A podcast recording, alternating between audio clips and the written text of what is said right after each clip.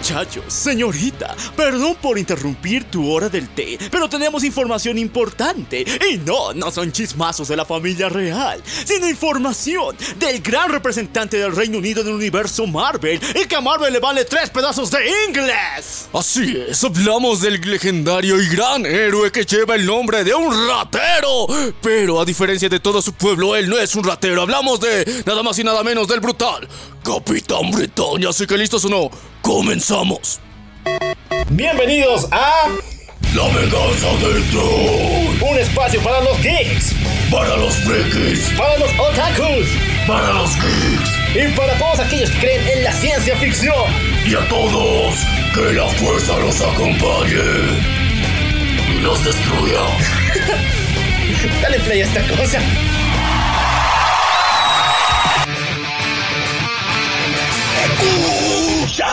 ¡Mortal! Prepárate la puta que te reparió. Marrano. Muy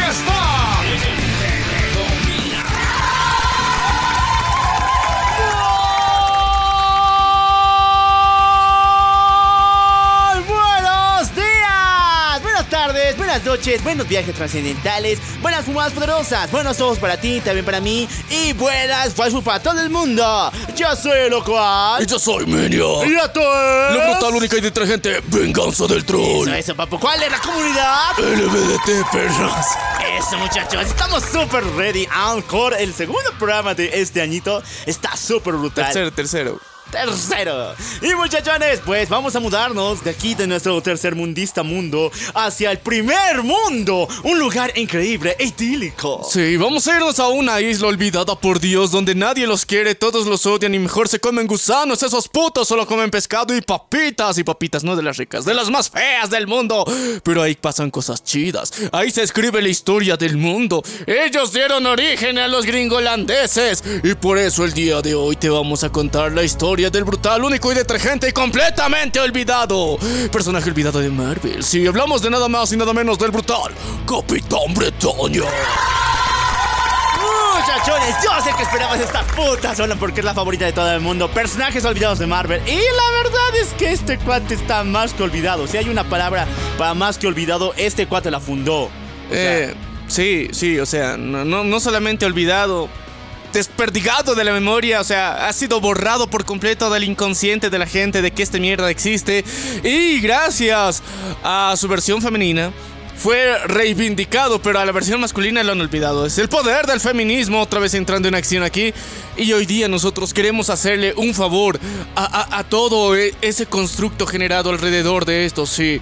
Queremos darle una reivindicación, porque no podemos dejar que esta mierda pase, no podemos dejar que se les olvide, y nosotros les vamos a hacer un favor. Así que, bienvenido sea el patriarcado. Ahora sí, pero chicos, les recordamos que nuestros episodios están divididos en dos partes. La primera parte será dedicada a las noticias del mundo geek, freak, otaku y gamer, y después de eso estaremos hablando por completito del capitán patriarcano de Britannia, Ah, chicos. casi se te sale, casi se te sale. Así que ganen los cómics de Deadpool mata en el universo Marvel.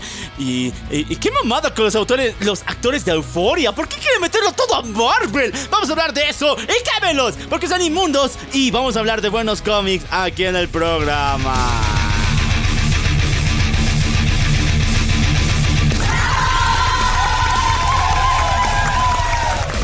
Como le venía adelantando, Euphoria igual a Marvel, porque ya están muchos actores de esta popular serie que no sé a quién le gusta, pero que ha sido muy popular, que ya se van directamente para Marvel. Hay rumores, hay muchos rumores, así que yo empiezo con... Miami me lo confirmó. Yo no soy, yo no, no es el Maniac, es Miami, que dice que tras la salida de Steven Young en el papel de Sentry, bien entre comillas porque nunca dijo que iba a salir en Marvel, uy, eh, se dice que el actor Austin R. Abrams de Euphoria claramente va a estar en negociaciones para interpretar al personaje. Ya. Y no es asiático. Oh. Ah, ok, entonces no era algo sumamente importante para el guion como parte de la inclusividad al parecer. No. Según Miami, no, pero no sé, o sea, ¿qué, qué tan seguros podemos estar de eso? A ver chicos, recordemos que la inclusión en, en, en Gringolandia y particularmente en Disney y en Marvel son una mamada, o sea, son bien convenencieras y no, no intentan representar algo en- bueno en particular. O sea, ni en eco, cabrón, ni en eco. Pero... Aún así, tenemos que reconocer que eh, el, el cast de Euphoria se hace un, un gran trabajo actoral. Ahora, para traerlos y demigrar su carrera con Marvel, no sé por qué, qué necesidad había, pero respetamos su decisión porque, bueno, es su puta vida y que ellos hagan como lo que quieran, chicos. Pero no solamente nos quedamos ahí, porque eh, eh, esta semana pasaron muchas cosas interesantes y diferentes dentro del universo de los cómics. Bueno, muchachos, hay rumores. De vuelta nos vamos a Miami. Miami me lo confirmó. Ese morenazo es legendario, en serio. Esto me quita mi culpa, te quita a ti culpa, nos quita a todos culpas y eso nunca pasa. Miami es el culpable. Eh, se va a planear lanzar el tráiler de Deadpool 3 en ni más ni menos que el evento de la Super Bowl. Sí, va a ser un tráiler súper resumido, súper tranquilo, así como si el Guardianes Galaxia 2, el 3 también.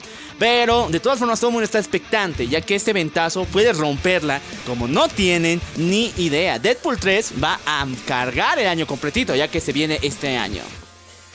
Sí, no, ya- ya- así que O chicos. se pueden ir viendo a la verga y decir que es el año siguiente. Pero tráiler, Eh, eh, ¡ay! No, no, no. eh, o sea, yo creo que sí o sí va a ser este año porque eh, Ryan Reynolds está rajando mucho, digamos, contratando a la gente, poniendo plata porque él es coproductor en esta ocasión. Y aparte, digamos, toda esta historia que están gestionando está orientada a que, bueno, sea uno de los eventos más fanservice que vamos a ver. O sea, a diferencia de, lo que tenía que ser de Doctor Strange Multiverse of Madness, digamos. Entonces, eh, eso nos va a proporcionar esta brutal historia. Así que esperemos que salga más chido de lo que hasta ahorita ya pensamos que va a ser.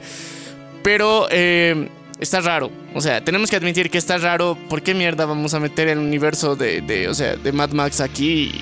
No sé por qué, pero ya, ok. Es la magia de Deadpool. Así que esperamos con emoción qué vaya a suceder. Porque creo que también aparte, o sea, al fin mostrarnos el, el verdadero, el traje original de Logan, de Wolverine dentro de esto, entonces hace un- una significativa diferencia. También vamos a, recordemos que vamos a tener la participación de X23, otra vez de regreso, Daphne Kane, eh, que, va a estar eh, en el papel ya esta vez con una versión más eh, jovenzuela de la misma.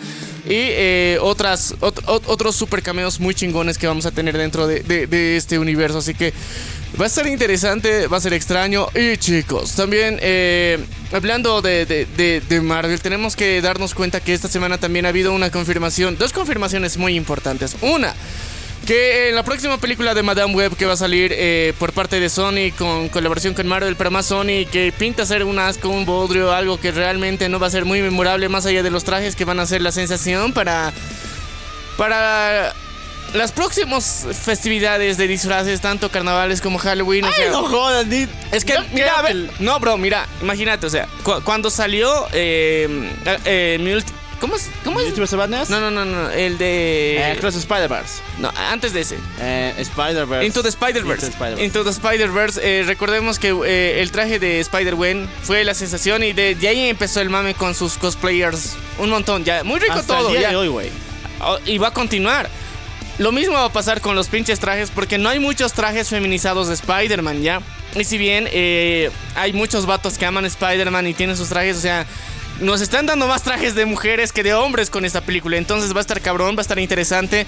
Vamos a disfrutar mucho del cosplay, pero creo que de la película en particular no. Pero se ha confirmado que va a durar una hora con 56 minutos de tremendo somnífero. Pero, pero para que no se acabe el somnífero y solo sea ZZZ, decidieron hacer una incursión de que algunas personas que han estado en la previsualización de esta película confirman un dato muy importante, chicos. Sí, que una variante de nuestro querido Spider-Man va a estar presente, que es la variante 2099. Es Miguel Ojara, que ya lo hemos visto en Across the Spider-Verse con eh, medio casi al villano y que todo el mundo lo, lo llama el nalgón y que Ah. empieza con su música. de- No, no, no, el, el Mr. Evento canónico. o sea, El Mr. Evento canónico, muchachos, ese tipo, el que odia Age, muchachones. Ese Sí. tipo va a aparecer en esa película con actor latino.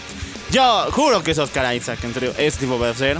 Y incluso le da la voz, así que no jodas.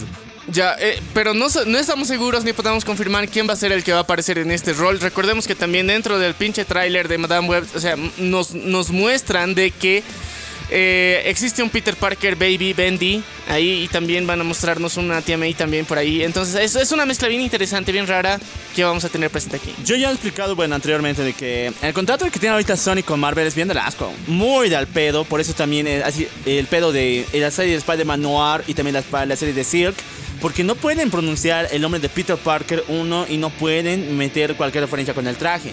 No tiene que ser ningún traje que se, se parezca al Peter Parker. Ninguno. Y no puede aparecer ni nombrar a Peter Parker en estas mamadas. Pero lo bueno es que nos dan buenos cosplayers. Chido.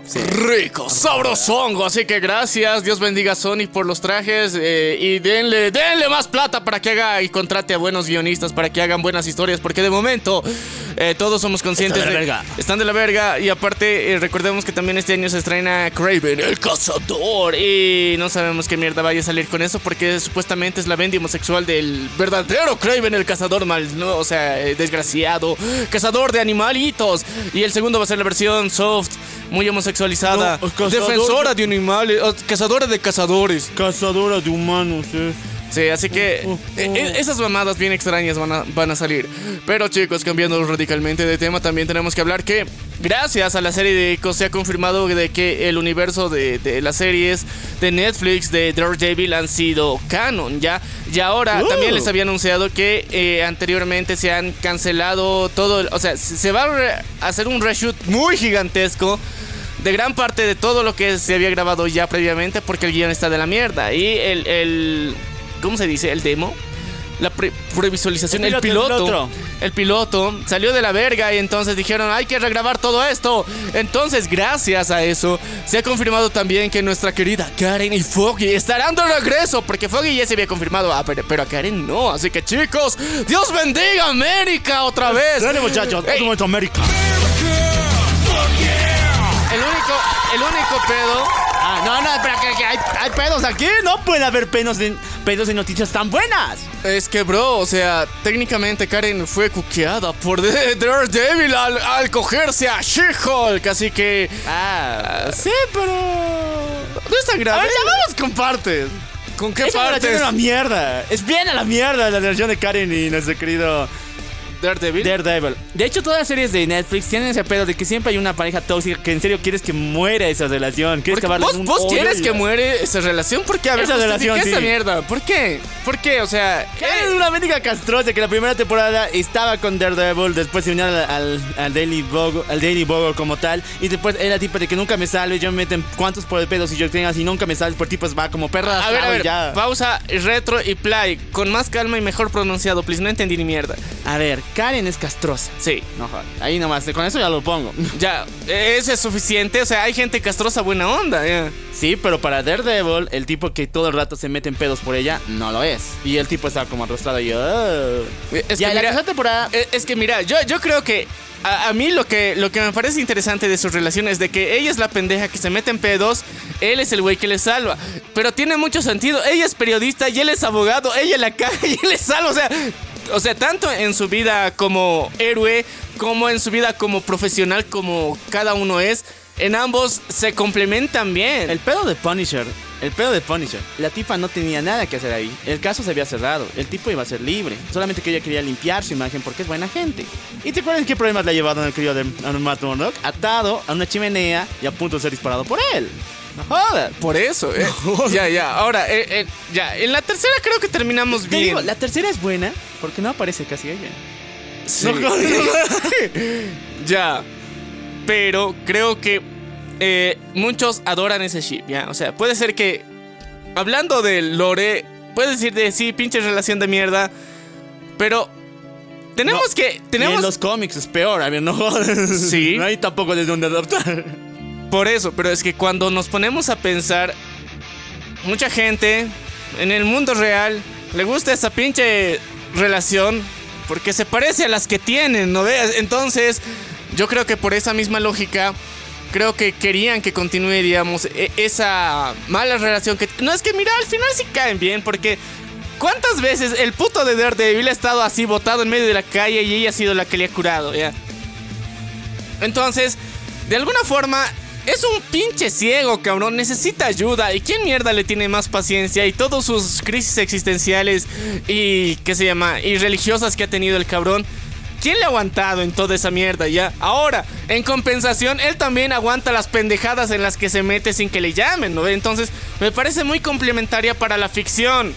Ficción, güey. Ficción, ya. Ya, para la ficción como... Pero entonces ahora yo creo que eh, va a ser interesante desarrollar este triángulo amoroso, porque bueno, guacala, qué asco, chicos. Pero eh, sí, yo creo que es un punto importante que podrían sacarle provecho dentro de la serie para poner una un poco más de tensión, ¿no? Sí, Así que chicos, Como lo han puesto en She-Hulk, saben, bien de la verga. es, es como que, oye, me prendes, das sentones bien cabrones, o sea, mmm, snusnu con una gigante, o sea, chido.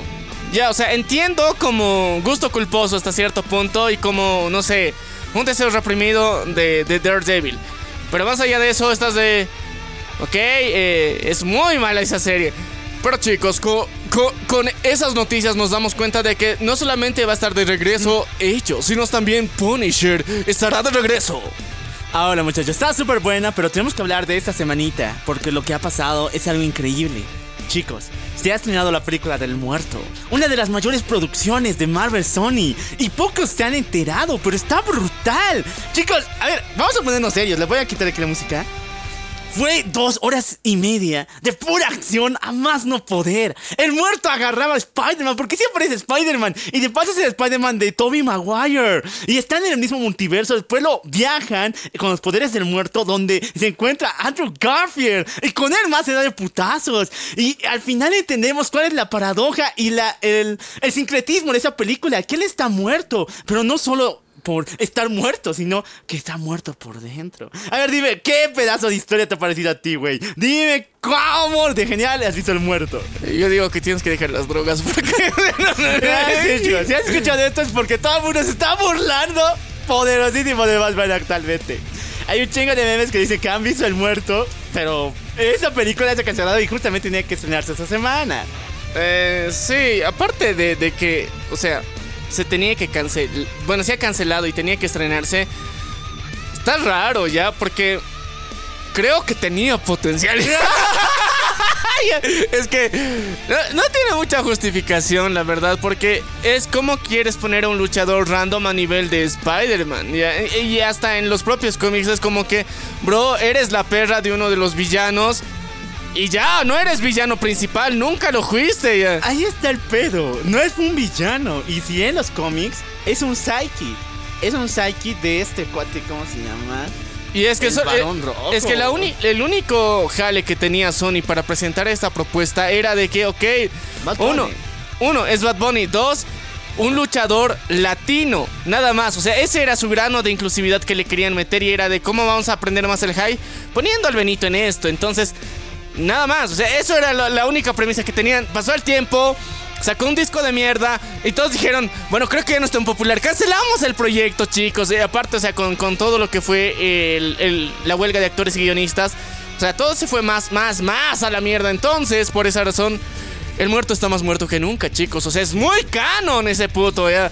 Así que, no sé. O sea, guacala, qué bien que nos sucedió. Tal vez suceda en el futuro porque a Sony les encanta hacer nuestras pesadillas realidad.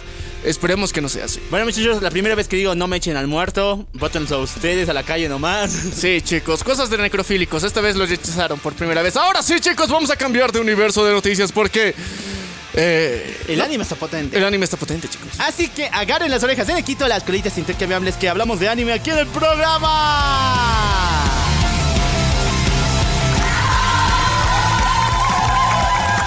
Muchachones, pasó uno de los. uno de los contratos más extraños que he visto en mi jodida vida. Muchachos, esta semana se ha estrenado el primer capítulo de One Piece, la saga de Egghead, dentro de Netflix. Sí, muchachos. A partir de ahora, tanto la Shonen Jump como eh, Netflix van a tener un contrato de licencias completamente a la par. Cuando se estrenen los capítulos en Japón, se van a estrenar también en Netflix. El pedo es de que, uno, no vienen con doblaje. Si usted- tú estás esperando escucharlo con doblaje, eso jamás va a pasar.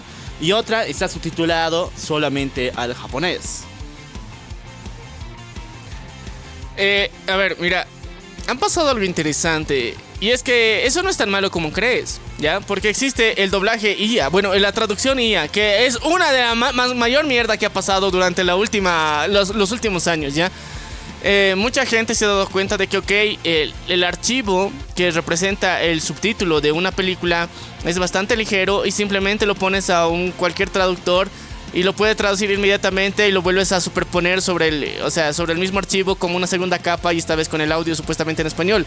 El pedo es que pierde un culo de sentido porque por algo se necesita un pinche traductor para que haga la traducción de esta mierda. Entonces, si bien esta es una apuesta muy chingona por parte de Netflix, digamos, para, para el resto del mundo y sobre todo para los japoneses perdidos por el mundo, porque el resto de, de- de latinos vamos a seguirla viendo en nuestra página de referencia, ¿no? No, o sea, si nos están dando subtítulos en japonés, pues, ¿o ¿qué esperas? Pues, Sí, no, y es que eh, no, no, no creo que todavía Netflix esté entendiendo, o tal vez eh, inicialmente el contrato empieza así y hasta que encuentren a alguien de confianza, como decir que haga el, el trabajo del doblaje o la, la Traducción. subti- traducción eh, de subtítulos va a hacerlo, ¿no? Y yo creo que va, va a haber un lapsus de tiempo, por lo menos de unos de un mes a tres meses, en donde eso vamos a ver que, que- que se gestione.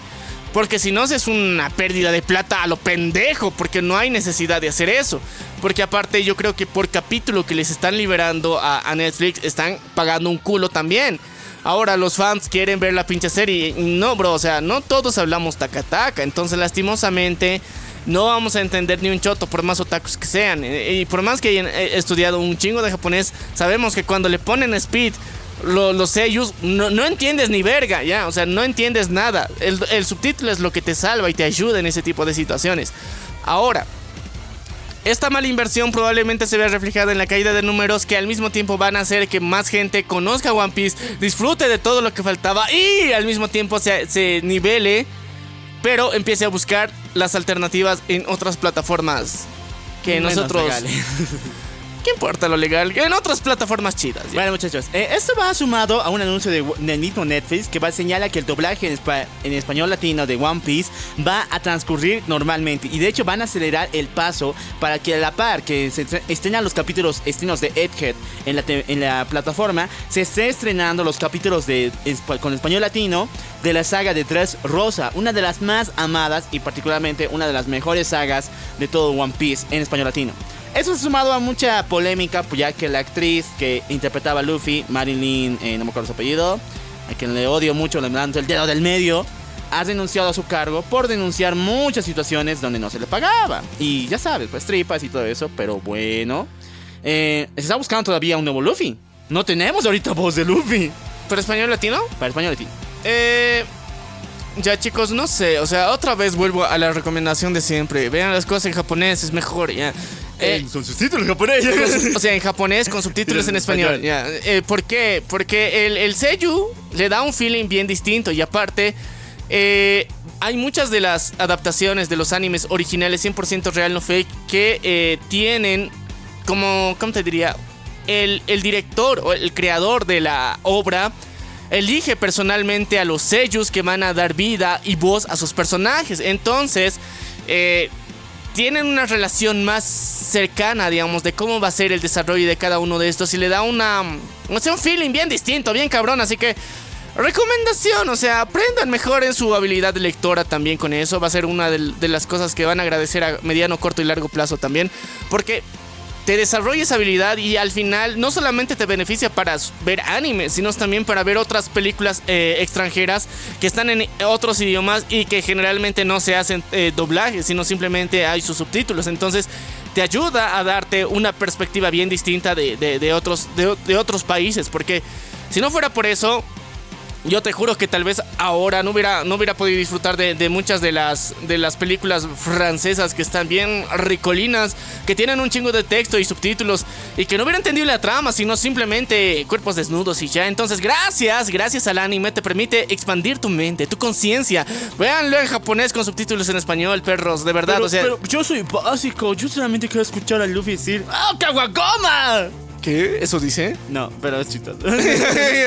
no, es que eh, por eso, o sea, sin demeritar el trabajo que hacen, o sea, lo- lo- las personas dedicadas a actores de doblaje, digamos es esto. todo un arte, es Eh, Es, todo un arte, es una profesión, sí, todo muy chido, pero en particular el anime, cómo se lo mastica y se procesa en Japón, tiene un flow bien especial que necesitan entenderlo, escucharlo y si no, no entienden ni mierda de por qué, o sea, hay tanto fandom de, del anime, porque la versión japonesa tiene, tiene vida propia, así que chicos, continuemos con las noticias. Bueno, algún día vamos a hablar de esas polémicas, chicos, porque en serio es muy pendejo, pero ya, ahí va.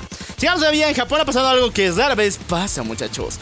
Los cochinos, los cochinos, los cerdos se han confundido de forma brutal, dándole power y muchas visualizaciones a un estreno H.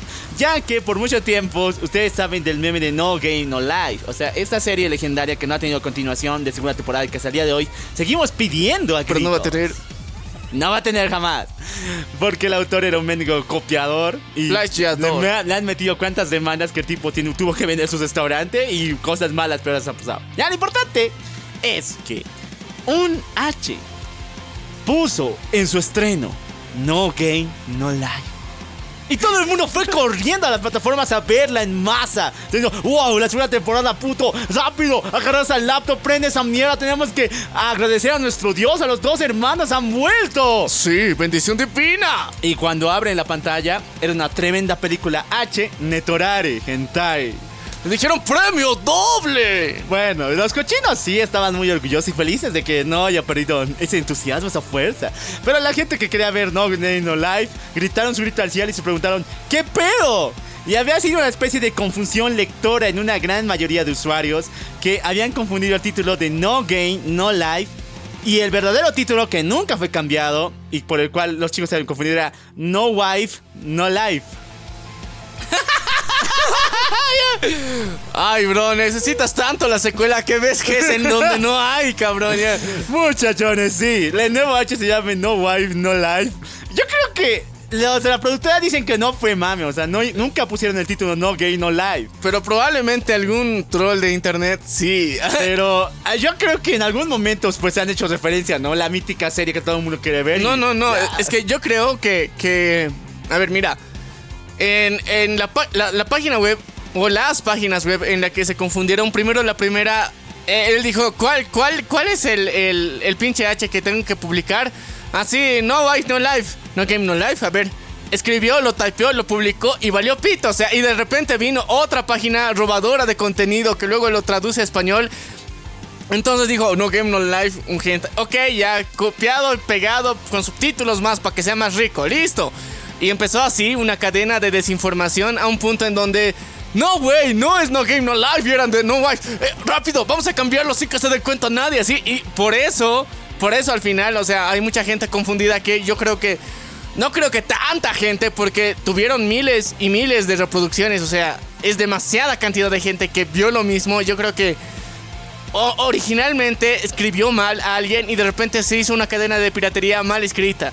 Ya. Y cuando se dieron cuenta del error, todos los, los, o sea, los admins dijeron, ok, vamos a cambiarlo rápido para que no nos digan que fue nuestra culpa. Es culpa de los cochinos marranos puercos de allá afuera que quieren tanto tener una segunda temporada de esta mierda. Ay, por no leer, güey. Por no leer. Sí, muchachos. No sé qué pasa, pero bueno, H ganador de la temporada, unas visualizaciones tremendas y un montón de otakus virus que no querían un anime H Netorare, pero que se lo tragaron enterito. Y que conocen ahora gracias a eso el Netorare y lo rico y sabrosongo y me... No sé, la verdad no me gusta el, el pero ya eh, hay mucha gente que lo disfruta, mucha gente que ha descubierto que le gusta gracias a esto. No, qué enfermo, güey. Ya, ahora sí, vamos a pasar al tema central de esta semana en particular, que, o sea, todo fue go, todo estaba muy cool. Yo no entendía ni mierda qué estaba pasando porque yo había visto el hashtag, digamos, en cuando en, en Twitter Colombia, ya, porque había una, un hilo de artistas que estaba anunciando de que, ok, qué chido, o sea, es, eh, hemo- eh, nos sentimos orgullosos los otakus de Colombia, o sea, es el mejor momento de la historia que hemos podido ver, y estaban empezando a salir reportajes de, de- de- o sea, no solamente de, de personas en Twitter, sino simplemente de, Noticieros. periódicos, o sea, noticieros. Y yo era de qué interesante. Y aparte de eso, empezó un hilo de personas, de artistas latinos que habían colaborado en diferentes eh, películas a nivel mundial. Entonces era como que, ay chamba, cabrones. O sea, sí, anímense. Sí, Sí ella lo logró, sí se puede. todo chingón, sí, hay jale. Y luego llega esta semana y es como que, ¿qué? La traición, hermano. O sea, la decepción, la miseria. Y a ver, chicos, para empezar, eh, no hemos dado mucho foco a esta mierda, pero sí pasó, sí sucedió. Y al parecer, muchos no lo entendieron. Muchos dicen que está hermosa y es God. Sí, el niño y la garza. ¿Cómo es el niño y la garza? El niño y la garza. Oye, ya estamos subiendo de nivel este del problema. Yeah. El Niño y la Garza es una película estrenada por Estudio Ghibli que esta semana se ha estrenado, bueno, hace un Hace- par de semanas se ha estrenado Sí. y ha sido bien glorificada en los Globos de Oro y va a postulación a los Oscar. Sí, no, ganó premio a mejor animación en los Emmy también. Entonces, y, sí. y también lo importante de esa película es que no es cualquier película de Ghibli. Esta película está repleta de referencias respecto al universo de Ghibli. Ahí está Totó. O sea, no es una película de fantasía. Es simplemente una historia de un niño que quiere unirse a la Fuerza Aérea. Pero el detalle es de que tiene tantas referencias. Aparece explotación Totoro, laboral.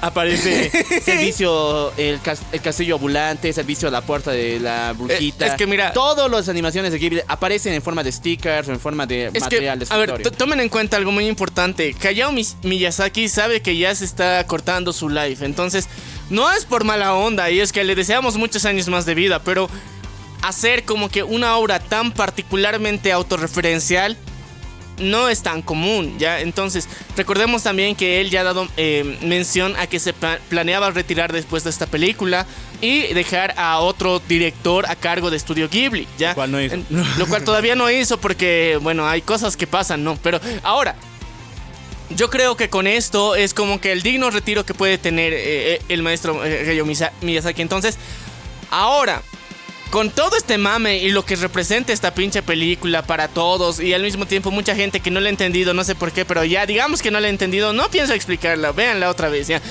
así que eh, esto genera una expectativa muy bonita, ya, porque muchos han reconectado con su infancia, con las películas de Estudio Ghibli otra vez, otras recién las van a conocer gracias a esto y al mismo tiempo tiene un chingo de nominaciones, o sea, es algo importante. Y con esa misma repercusión de que está ganando premios, de que mucha gente ha participado en esto, de repente sale un pendejo, una pendeja, una pendeja en Colombia que dijo, yo participé, Estudio Ghibli me contrató y después, ¿cuándo? Porque inicialmente esta película ya se había estrenado en Gringolandia, ya se había estrenado en Japón y recién después se estrenó en Latam. Cuando se estrena en Latam, todos expectantes de que esta pendeja se cumpla lo que ha dicho y muestre en los créditos su pinche nombre, por, así como en algún punto ya vimos participación de artistas latinos desde que se llama el primo Motosierra, en Jujutsu Kaisen, o sea, ya hay personas que han trabajado con Japón y pensábamos de que, ok, no mames, Estudio Ghibli contrató a, a un foráneo, güey, o sea, uno de los lugares que son ultra radicales con las costumbres y valores de los japoneses contrató un foráneo. ¡Wow! ¡Qué gloria de las glorias para, para, para esta pibarda! Entonces era como que qué genial. Y mucha gente fue al cine esperando ver su nombre en los créditos. Y gente dijo, un momento, no sale nada en español. o sea, no hay nadie con apellido latino aquí. O sea, traducieron su nombre, pero no, esa mierda no se hace. Los japoneses son muy respetuosos de esa mierda. Y así pasaron los días desde el estreno. Al punto en que la gente empezó a grabar los créditos. O sea, podías piratear toda la puta película y decides solamente grabar los créditos. ¿Para qué? Para humillar a esta persona y decirle no, pinche mentirosa. Y ella sale en defensa en sus redes sociales, en Twitter en particular, y dice... No chicos, les juro que yo he hecho. Participé haciendo más de 2.400 fotogramas de la película. A ver, si bien parece un chingo, 2400 fotogramas de la película son equivalen a dos minutos o un minuto y medio ya. Suena estúpido, suena muy poco, pero así es la pinche animación. ¿Y por qué crees que tarda Studio Ghibli tanto en hacer cada pinche película ya? Y cada pinche película es un hit tan cabrón que les permite un sueldo para los siguientes años de esclavitud que van a tener haciendo la próxima película hay una dinámica bien importante ahí. Yo creo que Studio Ghibli es uno de los pocos que no tiene denuncias por, o sea, estrés laboral y esas mierdas. Entonces, por eso se dan todo ese tiempo. Pero esta pendeja, si bien se acreditó a sí misma todo eso y aparte empezaron, o sea, la gente en internet, uno tiene, tiene pues Google Search ya, o sea, Google Lens para buscar referencias. Y vio el portafolio de esta minita y empezó a hacer una búsqueda real si estos proyectos fueron llevados por ella. Se dio cuenta de que empezó a robar portafolio de otras personas de toda LATAM, ¿ya? Y se dieron cuenta que su portafolio era una tremenda mamada, una tremenda jalada. No es nada cierto y tiene unos, creo que tres trabajos que sí hizo ella y el resto de su portafolio son mame, ya no los hizo ella, son cosas robadas simplemente para acaparar la atención momentáneamente y ahora actualmente estar vetada por completo de toda la industria de la ilustración y la animación, ya. Entonces, chicos, moraleja, no andan presumiendo mamadas que no han hecho porque Internet tiene memoria. Dos, hay gente de mierda que les gusta hundir gente y que nos hace el favor de hacerles investigaciones muy profundas para encontrar este tipo de mierda. Entonces, si no le saben, chambeen para lograr llegar a estas metas. O sea, no necesitan colgarse de otros. Si su talento es lo suficiente, van a llegar a donde tengan que llegar. No hagan estas mamadas. Porque ahora, o sea, lo único que nosotros sabemos ahora con sinceridad es de que Mapa le está buscando. Mapa sabe que hay una latina que hace 2400 frames. Y feliz, en tiempo récord, cabrón. Y le dicen la colombiana esa pendeja. Entonces, de ahora en adelante, chicos. Eh, la animación de mapa se traslada a LATAM para más sobreexplotación laboral. Ay, parece mame, pero sí creo que va a pasar. Muchachos, ahorita la animación está bien mal allá en Japón. Hay denuncias peores. Está viendo que hay subcontratación en algún punto de Corea. Con lavatorios, pero bien de mierda. Donde ni dejan salir a las personas al baño. O sea, ahorita todo está. Todo va a estallar de una forma que no tienen idea. Y ahorita no es el momento para colgarte de ese mame. Porque personas sufren por esta mamada. ya, o sea. Eso, personas sufren por esto. Sí, o sea, por eso, lo, decíamos desde el, desde el pibe motosierra y también con eh, Shingeki no Kyoji. O sea, Mapa es una de las peores empresas en el sentido de trato laboral que tienen, ¿ya? Entonces, si bien su animación será muy chida, tendrán muchos detalles y todo lo que quieran, bro, el precio que está pagando la gente real que hace esa mierda es muy alto, ¿ya? Y al mismo tiempo ese precio que está pagando hace que esas personas no puedan trabajar en más cosas. ¿Por qué? Lastimosamente, si se deteriora tu salud, se deteriora tu estabilidad mental, emocional y tu familia por tu puto trabajo, eso va a impedir que sigas trabajando a largo plazo y no simplemente vivir del mame del momento. Entonces, si hacemos un poquito más de conciencia y trabajamos de forma un poquito más equilibrada, vas a tener chamba por mucho tiempo, vas a seguir haciendo tu trabajo tan genial que todos valoran y al mismo tiempo vas a tener una vida chida. Y eso es lo que en Japón no entienden, la puta sobreexplotación. O sea, mira, la cultura laboral allá es tan mierda que la gente solamente va muchas veces a su casa, solamente a dormir, ¿ya? Y nada más. Sí, se parece mucho a Lata. Por eso, cabrón. Todos seguimos la estela del pseudofuturismo asiático que tiene japonés. Y por seguir esa mierda, las familias están yendo al garete, cabrón. Mucha gente no conoce quién mierda es su papá. Sabe que es un güey que se sale todas las mañanas. No le conoce. O sea, dice, sé qué cara tiene Sé qué nombre tiene, pero no sé ni mierda de quién es, ¿ya? Entonces eso está multiplicándose alrededor del mundo y lastimosamente la animación es una de las industrias en las que ni siquiera vas a tu puta casa. Tres meses en la mierda de la oficina, todos los putos días, sin descanso para que salga una serie que un montón de gente en el mundo va a disfrutar, pero que vos has dado sangre, sudor y lágrimas y parte de tu vida ahí y no te sientes orgulloso de eso porque tu familia se fue la mierda.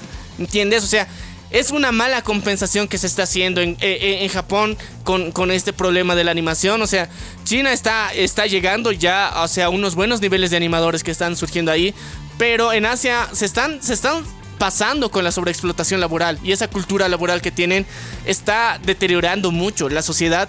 Y yo creo que van a empezar a ver, o sea, si esto parece una repercusión grande de, que hay estas denuncias, bro, eso no es nada. Lo que se viene va a ser jodidamente denso y no solamente van a quemar a las empresas como ya pasó en Japón. Esto no va a ser nada. vamos a ver repercusiones más locas. ¿Por qué? Son asiáticos, cabrón. Esas mierdas están bien locas. Ya. Vamos a ver cosas eso se puede hacer en el trabajo que vas a decirte y pronto se los vamos a estar contando. Los japos están locos, los asiáticos están locos y pronto se les va a soltar el último tornillo de explotación laboral que les queda. Bueno muchachos, así pasamos a luego de tan tremendo, tremendo discurso, pasamos al mundo normie.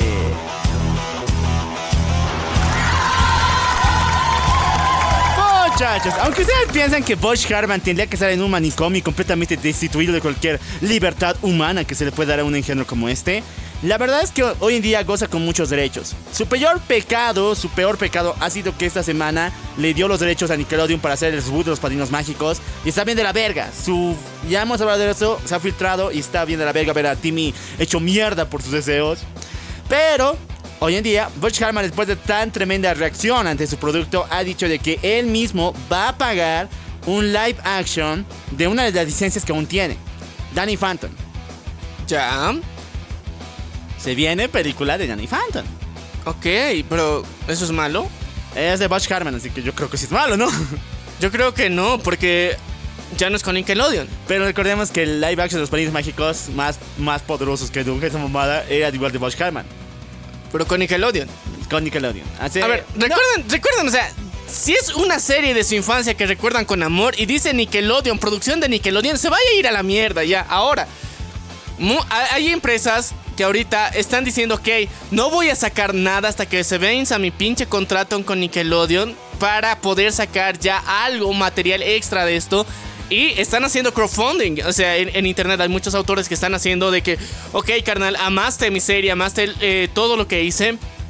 Espérame tantito, cinco putos años y hasta mientras dame plata para poder financiar esta mierda que quiero hacer un proyecto, una película final o una temporada entera nueva. ¿Ya? Si es que este carnal lo hace con Nickelodeon, sabemos que se va a ir al asco. Ya, la todo, mierda. todo lo que está sacando nuevo Nickelodeon, con- o sea, con parte de animación, live action, readaptaciones, de todo el material que tenían, está del asco, ¿ya? Y hasta ahorita creo que hemos entrado en una decadencia bien cabrona en donde... A, a ver, mencioname una pinche serie en emisión de Nickelodeon que esté buena. Es que no hay ya. Por eso, es- que no hay. O sea, No hay, o sea, no hay producciones nuevas buenas, o sea, si hay no hay producciones, hay producciones nuevas, o sea, hay Sí todo el tiempo, pero el pedo es que no están buenas, ya están muy chafas en todo el sentido de la palabra. ¿Y qué hace entonces cuando se da cuenta de eso Nickelodeon dice, "Ok, viviremos de nuestros viejos éxitos"? Por eso reviviremos la nostalgia. Sí, entonces por eso han hecho el revival de, de, de, de iCarly, de Soy Rugrats. 101, de los Rugrats también, o sea, y todas sus viejas franquicias las vuel- vuelven a, querer utilizar. Y hay franquicias eh, de las que ellos ya no tienen el 100% de los derechos y hay otras en las que sí. Danny Phantom, si bien eh, tiene un... Es que Danny Phantom tiene un, una hibridación porque eh, sus derechos eran compartidos, ¿ya? Entonces, por eso yo creo que tiene la posibilidad de que si se hace un live action pueda ser uno chido. Porque cada vez que Nickelodeon mete la puta mano, lo caga ya. Es una, Ah. una asquerosidad, una basofia, un insulto para tu memoria. Cada cosa que hace. Entonces, por eso creo que podría haber la opción de que a diferencia de Padrinos Mágicos, Danny Phantom sea la salvación. Salga algo chido. Eh, la verdad es que yo no creo en Butch Harman. La razón, a ver, ¿han visto esta madre de live action de los Padrinos Mágicos? Más mágicos que nunca. Eh, ¿Por qué parece como si fuera una serie de los 90? Po- Y no tiene ningún. A ver, voy a decirlo así. No tiene progresismo. No hay personajes LGBT, no hay ningún mucha inclusión. ¿Por qué? Porque el tipo de Butch Harman es una persona sumamente conflictiva con estos detalles. Y yo creo que ese fue el único paro que ha dado. Entonces yo creo que ha tenido un poquito más de mano ahí. Porque si fuera por Nick, si fuera por Nickelodeon, veríamos la misma mamada que ha pasado ahorita en el reboot. Y en el reboot ya pues hay personajes no binarios, el personaje es afroamericano, todos ya, incluso aparece Obama en un corte y yo tengo el voto. Así que no jodas, si hubiera por Nick todo lo sería peor que en Disney. Pero Yo mi- es que creo- mira- no le tengo confianza a Butch Harman por esos detalles. Ya, yo creo que hay que diferenciar mucho, digamos, este puto discurso, digamos, del progresismo que se está haciendo, ¿ya?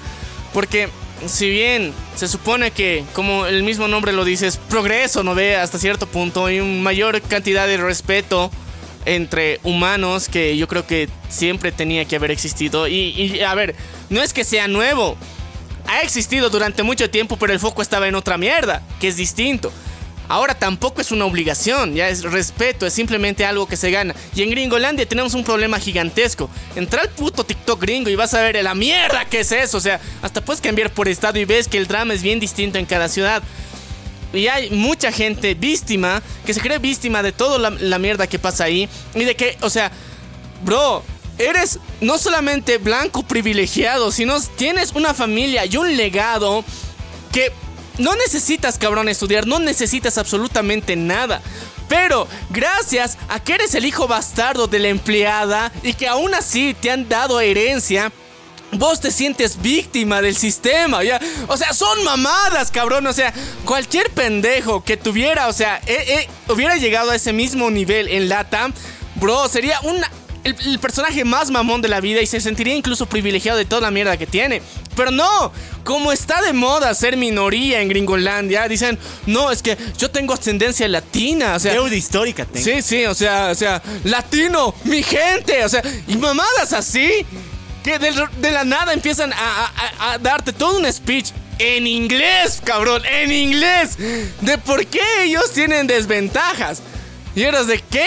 O sea, ¿qué carajos? O sea, ¿cómo justificas estas boludeces, ya?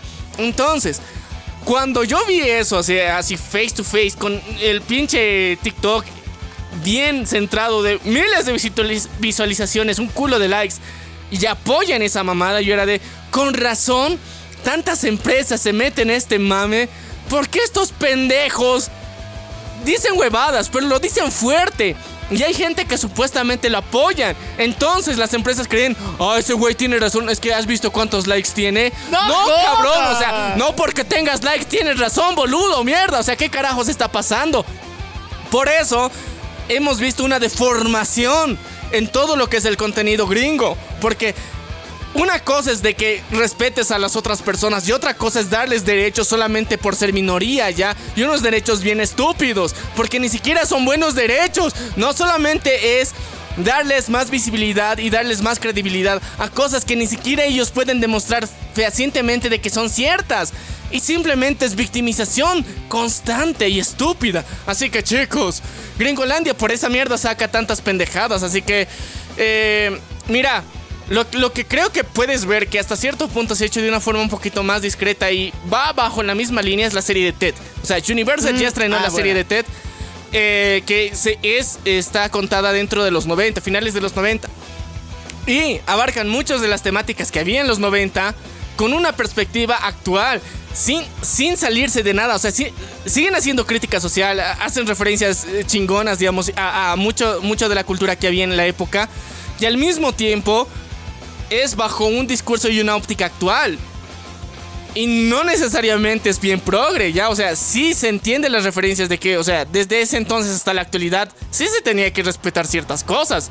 Desde siempre, cabrón. Los romanos la entendían, puta madre. Romanos, cabrón.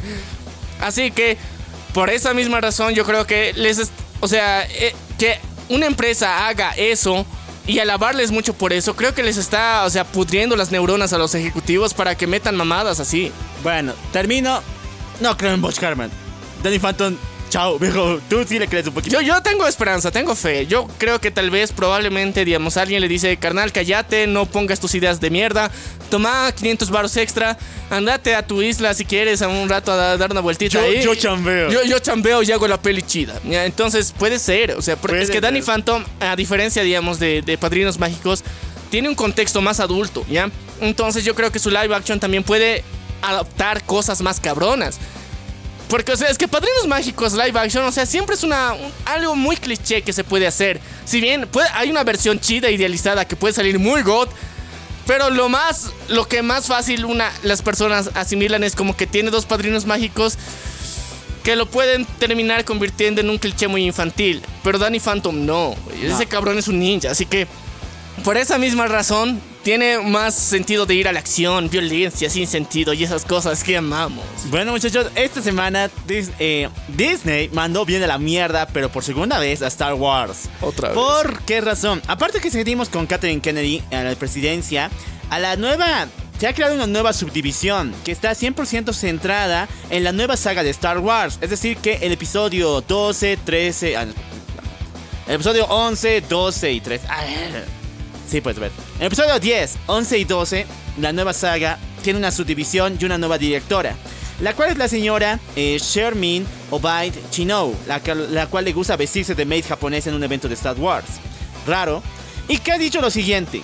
Estamos en pleno 2024. Y ya es hora. Ya es hora por primera vez. De que una mujer se presente para dar forma a la historia de Star Wars. Para empezar, ¿le sabes? A ver, A explícame, explícame el universo expandido. Si le sabes, te doy mi voto, cabrón. ¿Y de qué team eras? O sea, todo eso, o sea, yo quisiera que haya un pseudo examen de dispensación a estos putos que van a asumir cargos de esta mierda. Tienes que saberle, cabrón. Bueno, falló porque en Star Wars no hay maid japonesas. Uno. Segundo, te la digo de que ya ha habido una mujer que ha mandado la batuta. ¿Qué no has visto el episodio 7, 8, 9? No jodas, no es la primera vez. Eh, ya, es que por eso te digo, o sea, e- ese discurso de víctima en Gringolandia para, para, para los gringos es la primera vez que se hace algo, ¿ya? O sea, es la primera vez que hay un animador trans, de- o sea, un personaje trans dentro de esto. Y estás de bro. O sea, tienes referencias de los 80 que ya había, ¿ya? O sea, una cosa es que no te lo digan 100% de frente, pero ya había muchos personajes que eran así. Y los propios actores de doblaje sabían y por eso les ponían esas voces. Ahora, no sé qué mamada hay con que. Es que es la primera. Puta, la primera vez. O sea, Disney viene diciendo esa mamada. ¿Cuántos años, cabrón? O sea, por un puto pico, cabrón. Un pico de supuestamente romper esquemas morales y temas chingaderas. No, huevón. O sea, eso no representa ni mierda. Ahora, que haya unas personas ultraconservadoras que crean que ese es el gran cambio que va a trastornar y va a volver maricón a mi hijo. O sea, son otras mamadas de otro nivel también. Por eso, Eso es que ya es extremo extremo. es que por eso, o sea, ambos extremos conviven en Gringolandia y se ven las caras todos los putos días. ¿Por qué crees que hay tantas Karens, huevón? O sea, son mucha mierda junta en un mismo lugar. Y cuando hay mucha mierda junta en un mismo lugar, apesta, cabrón. Por eso hay tanta, tantas mamadas como esta de una maid diciendo de que "Ah, es hora de hacer un cambio en Star... ¿Qué? O sea, Bro, disfrazate chido por lo menos. O sea, que tu cosplay represente el puto cargo que quieres tener. O sea, que sea algo cabrón. O sea, no mames. Puedes ser uno de los mayores Jedi así ultra chingón con un sable de colección. O sea, último modelo, no sé, de- de- de- del set original de George Lucas. Así, cabrón, con esos huevos ven y decime que quieres el puesto. Y te lo doy, cabrón. ¿Por qué? Porque le sabes, huevón, así. Así sí te doy. Pero si ves como mate promedio de evento de mierda y me dices que quieres un puesto, no, cabrón, no. ¿Por qué? Porque no le sabes. O sea, ¿con qué putos huevos o qué ovarios vienes a pedirme algo? O sea, yo creo que los fans otra vez saben que esto se va para la mierda. Se va bien a la mierda, muchachos. Así que ya por segunda vez no vamos a una nueva saga. No existe para mí el episodio eh, 10, 11, 12. Esperemos a que el 13 esté chido, ¿no? Esperemos. Esperemos, esperemos que, que nos manden la división y provisión divina para que esta mierda pase. Bueno, muchachos, siguiendo con Star Wars, la primera orden que ha dado esta nueva directora ha sido le- levantar el departamento de animación al mismo estilo que estaría basado el What If de Marvel, ya que eso ha, ha formado. Pero Star Wars. Visions estaba chido. Es Visions, sí, van para el mismo lado, pero Star Wars Vision es colaboración de estudios. Mientras tanto que ellos quieren estandarizar una imagen como la de Marvel, que use más el eh, este face Pro, face capture. ¿Captura de movimiento? Sí, porque mucha, bueno, todos los- muchos capítulos de What If están hechos con captura de movimiento de cara. O sea, son los actores de verdad que aparte de su voz, han, les han escaneado la carita y eso le ha salido en la animación. Y se nota. Bien culero, pero se nota. Y la cosa es que lo mismo que Star Wars, con este nuevo estilo de facepalm, con llamar a los actores verdaderos y contar historias que val- valgan, bueno, que viajen por todo el universo de Star Wars y cuenten historias alternativas. ¿Qué pasaría si Vader, no sé, fuera blanco? ¿Qué pasaría si Anakin le gustara el brócoli? ¿Qué pasaría si Rey eh, se llamara, te- tuviera Palpatine y se volviera mala? Entonces está interesante, pero no confío ya en Star Wars. Da, da hueva. Da hueva, chicos. Pero, a ver, eh, tenemos que ponernos a pensar de que el universo de Star Wars ahorita está viviendo una sobreexplotación. Ya, o sea, no, no es necesario tantas historias, ya. No hay necesidad. ¿Por qué? O sea, no están justificadas. No tienen relación con el arco argumental original. Y si bien yo conozco muchas series, muchos autores, muchos creadores que tienen un universo tan chingón en donde si sacas una historia de cualquier parte de ese universo suelan chido, o sea, y en ese caso podemos mencionar al gran Brandon Sanderson que uh, no mames, su pinche universo está, está cabrón. Pero sigue una misma lógica, un mismo orden y todo se agrupa al final. O sea, tiene relación y tiene sentido lo que sucede. Pero mientras tanto, en el universo de Star Wars es de que, ok, es que les gustan eh, güeyes con sables, aventuras espaciales. Entonces vamos a sacar una revolución aquí que si hubiera pasado tendría consecuencias, ¿no ve? Pero no, no, es que es el universo animado. Y mamada así, no, es el universo clon. O sea, y cosas así para borrar con el codo cosas que en algún punto podrían tener sentido, pero lo cagan, cabrón, o sea, lo cagan. ¿Qué mierda está pasando? No lo sé, pero no le tenemos fe, ni esperanzas, ni amor a esta mierda. Pero cambiando de noticias, chicos. Eh, hace, bueno, técnicamente el año pasado se estrenó la, la nueva temporada de uno de los de las sagas eh, de Netflix más aclamadas, llamadas por todos, con un final de mierda, pero que mucha gente le ha gustado, ya, y es una forma interesante de introducirte dentro de, de- de la filmografía que tiene España. Entonces es que es La Casa de Papel. Entonces uno de esos spin-offs en paralelo, que esta sería la segunda versión de este spin-off, es Berlín, ya. Una segunda historia donde nos muestran eh, a Berlín antes de ser eh, el gran robo de la Casa de Papel de España, ya. Y es una interesante historia, no está mal. Pero es como que muy relleno. Y, y ya, o sea, aquí es como que la reconfirmación de que puta madre. Pinche eh, La Casa de Papel y, y sus secuelas tienen una misma pinche fórmula, ¿ya? Un gran robo que se va a hacer, un grupo de personas que van a hacerlo y en medio meter me- mames románticos y ya. Y mezclarlo con en medio un poco de acción de robo. Pero es lo que les gusta. A ver, ver, Es que, es que mira, yo, yo te digo, está chido, está bien, es una fórmula ya, pero cada vez hazlo para que no se note, pues, puta madre. O sea, si, si todo el tiempo refríes la pinche fórmula y en la misma cantidad de episodios pasan las mismas cosas, está del asco, cabrón. Las escapadas igual son similares, los engaños son similares. Y, y luego te pones a pensar, ¿cómo estos detectives son tan pelotudos como para no atraparlos durante tanto tiempo? Ya. Entonces, por esa misma razón, creo que estamos llegando a un punto de desequilibrio dentro de, de- de- de, o sea, la casa de papel y, y su universo. Que si bien estaba chido al principio, interesante, cool, todo bien, pero ya se ha quemado, men. O sea, eh, Berlín, si bien no es una mala serie, está decente, es muy aceptable y tiene muchas cosas referenciales. Bro, este, o sea, si sigues más con esta línea, se va a ir toda la mierda. O sea, esta es, esta es la última que te aguanto. No más. Porque estuvo interesante su, romance, ya. Hubo una justificación, por lo menos. Pero sí, es- está demasiado quemado, cabrón. Bueno, muchachos, ya lo saben. Para terminar, antes de ir a lo grande, porque esta semana igual fueron los semis. Para terminar, se ha anunciado la secuela, la tercera parte de la trilogía de ni más ni menos que 28 días después. Sí, muchachos. Recuerden que la primera película se llama 28 días después. La segunda se llama 28 semanas después de 2007. Ahora la tercera va a llamarse 28 años después. Y va a, llamar, va a llevar un segundo título que se llama Tomando Europa. Entonces, ustedes saben que esta película no es gringa, es in- inglesa. Y que trata de una invasión de zombies. Creo que van con una especie de eh, virus del mono. Que estaba en la boca de unos monos. Y está súper increíble. Fue brutal. Ver cómo estaban encerrados 28 días. Luego salen de en la pequeña ciudad. Y supera muchos niveles a varias películas de, de zombies. Eh, sí, pero después de los traumas de encierro que tuvimos, ya, o sea, es como que Ya no quiero ver más. no quieres ver esa mierda porque te recuerdan a traumas de Vietnam, ya. Y dos, eh, no sé, cierto pangolino dicen que tiene un virus ultra mega me- mamadísimo de evolución, o sea, Super Saiyajin 2. ¿Peor que el murciélago? Sí, me- peor que el murciélago, asesino de ratas, o sea, asesino, ni siquiera es enfermador, asesino de ratas que supuestamente ya ha sido desarrollado, bueno, no, está en contagio, ya, no ha sido desarrollado, chicos, mentira, mentira, ya. Eh, pero, guiño, guiño, supuestamente segu- se- sería la etapa digievolucionada de cierta corona con virus, ¿no ve? Entonces...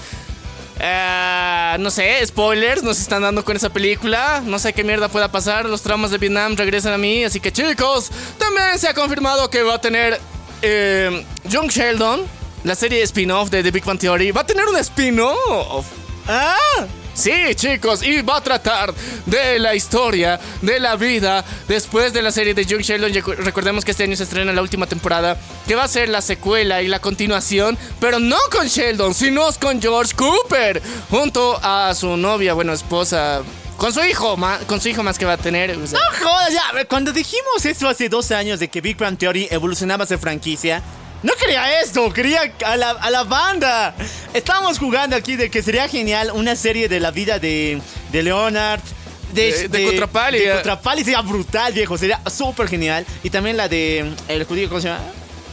no me acuerdo. Ya, el del judío. Brutal. El tipo va a mostrarnos cuál es la. ¿Por qué Su- está su- tan obsesionado con el. con el su porno, madre. Con su madre y todo esto. Y el otro nos iba a mostrar qué es ser un nerd en la India. ¿Qué es cultura popular en la India? eh, sí. Sería brutal, Warner, no jodas. Y ahorita me das una serie del hermano de Sheldon. ¿Qué, qué le En la misma serie creo que aparece dos capítulos. No, un capítulo. No, dos, sí, sí, dos, dos. Uno cuando se reencuentran y dos cuando aparecen en su boda, ya. Que no jodas, de verdad. No, te está pasando, Warner. Te voy a dar unas buenas patadas, hijo puta. No sé, pero eh, estuvo de, de la verga. Eh, con- ¿Cómo estar? eh, es que mira, a ver.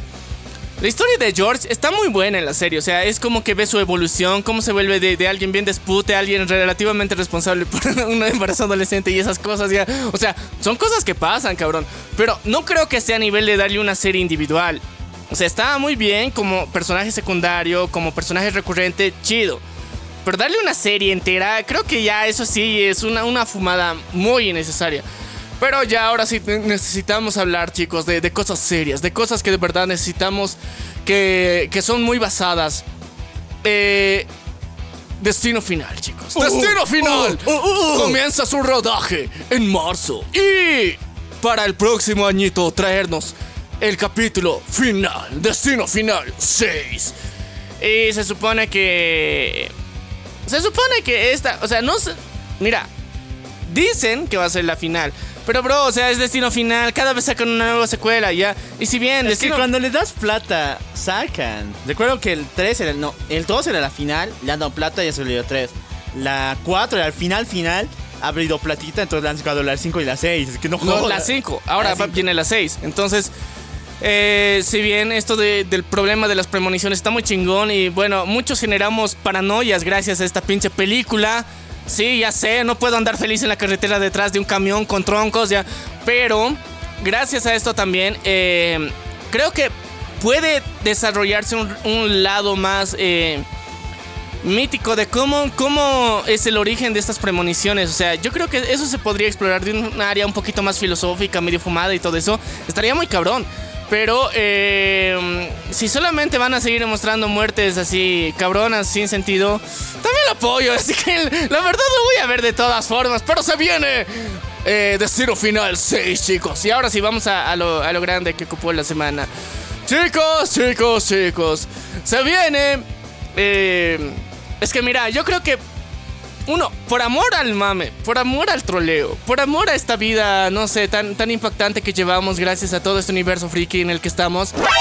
Hemos visto esta, la anterior semana, bueno, el fin de semana en particular, la reacción de nuestro querido Ryan Gosling cuando ganó a mejor canción, la de ah, Just, Just a Kane, o sea, su reacción fue de las más épicas, hermosas y gloriosas. De era, ¿qué mierda acaba de pasar? ¿Cómo la pinche canción tan culera que yo creo que hice es la mejor canción del puto año? Y eras de nosotros, alegres, votadores de, de esta canción, decíamos, el patriarcado lo hizo de nuevo. Y sí, o sea, I am just a o sea, fue la ganadora de este premio. Y fue hermoso, fue glorioso. O sea, y eras de qué carajos pasó aquí.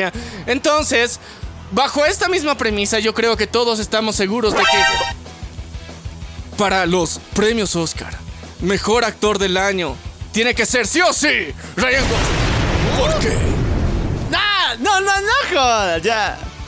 No, o sea, no, es chiste, o sea, es en serio. Yo, yo lo digo bien en serio, no es mame. Yo te juro que de verdad quiero que Ryan Gosling sea catalogado el mejor actor del puto año por su actuación en Ken. Es Como que no puede ganar el premio a mejor actor porque él no es el protagonista. Sería actor de reparto. Ahí ya, se lo creo que con Warner sacando todo putazos, puede ganar. Ahora, yo te, yo te digo algo jodido. Yo creo que Barbie va a ganar su propia, va a inventar su propia categoría. Lo mismo que pasa con los globos. ¿Qué cosa, Barney? Barbie va a inventar su propia categoría. Van a poner mejor recaudación en taquilla o algo así porque Barbie no es buena película. Y ya dejen de joder con que sí es buena y todo. Sí es divertida, pero para ser buena le falta level. Y el único logro que tiene el año pasado es que ha ganado plata. Ha salvado cine prácticamente. Ha salvado el año. Entonces yo creo que va por eso. Por algo se han inventado esa categoría en los premios de Globo, en los Globos de Oro. Ya, o sea, entiendo a mayor recaudación de alguna forma. O sea, es un, un premio para la película más taquillera, como decir. Y sí lo fue Barbie. O sea, ya, ya lo explicamos, digamos, en su momento. Estaba chida en ese sentido. Pero sé que sea la gran, buena, genial y brutal historia. No, no lo es, no lo es. ¿ya? O sea, tiene momentos cool, tiene momentos geniales, chidos. Sí, muy bien, se aprecian. Y aparte, o sea, bro, para mí es- este es como un gran paso. Te juro que, sí, o sea, ya sea mejor actor o mejor actor de reparto, Ryan Gosling, por favor, o sea, en los Oscars, que gane ese puto, o sea, estaría hermoso. Si ya hemos visto su reacción solamente con su canción, sería la gloria verlo, o sea, como, como mejor actor o mejor actor de reparto. Eres de qué verga ha pasado aquí, o sea, así está la industria, chicos. es el poder que, que nosotros hemos llegado a tener. Y gracias también al poder que nosotros vamos a imponer patriarcado. Porque Margot Robbie no va a llegar a ningún premio. Ryan madre. Gosling, sí, perras. Así que ya saben, muchachos, ya Ryan Gosling por mejor actor de reparto. Brutal. Y bueno, ahora sí, ha terminado las noticias. Si, tenemos, si tienes muchas más, déjalas aquí en los comentarios. Y ahora sí, prepárate. Ahora iremos, haremos un viaje al viejo mundo. Al viejo continente, a una islita perdida que podría parecer toda una cárcel según la película de, no sé. O sea, es que de verdad podría ser toda una cárcel. Pero en realidad se encuentra mucha gente refinada ahí, muchos ladrones de cuello fino, de cuello blanco. Y hoy hablaremos del representante máximo de ellos que no es ratero. Así es, vamos a hablar del gran y brutal Capitán Britannia.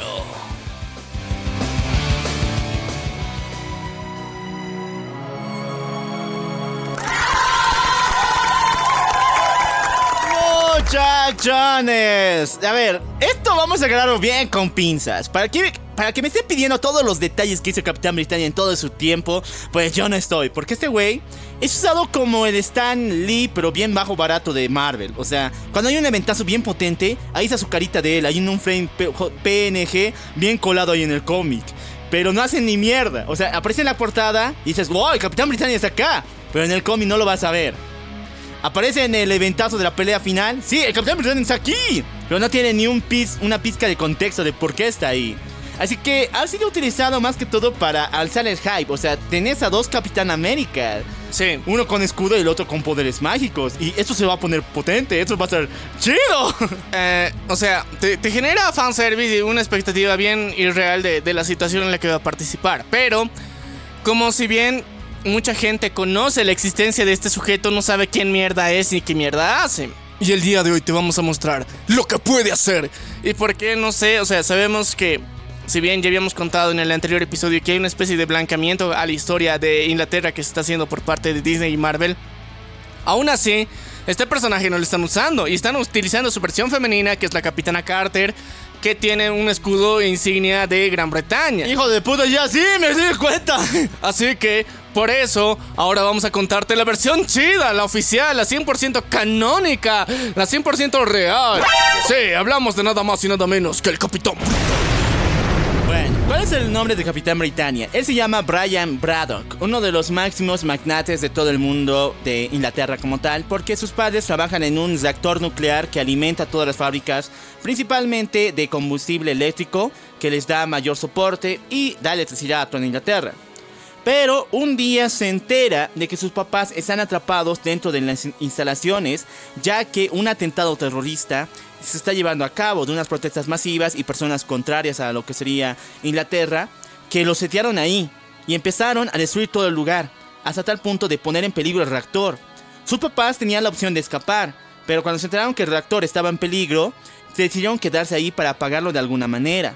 Entonces nuestro querido Brian estaba cerca del lugar y quería ayudarles. Estaba a punto de ingresar para salvarlos, pero sus papás le dijeron, no, este es el trabajo que nos tocó a nosotros. Somos responsables de esta mamada, de esta planta nuclear.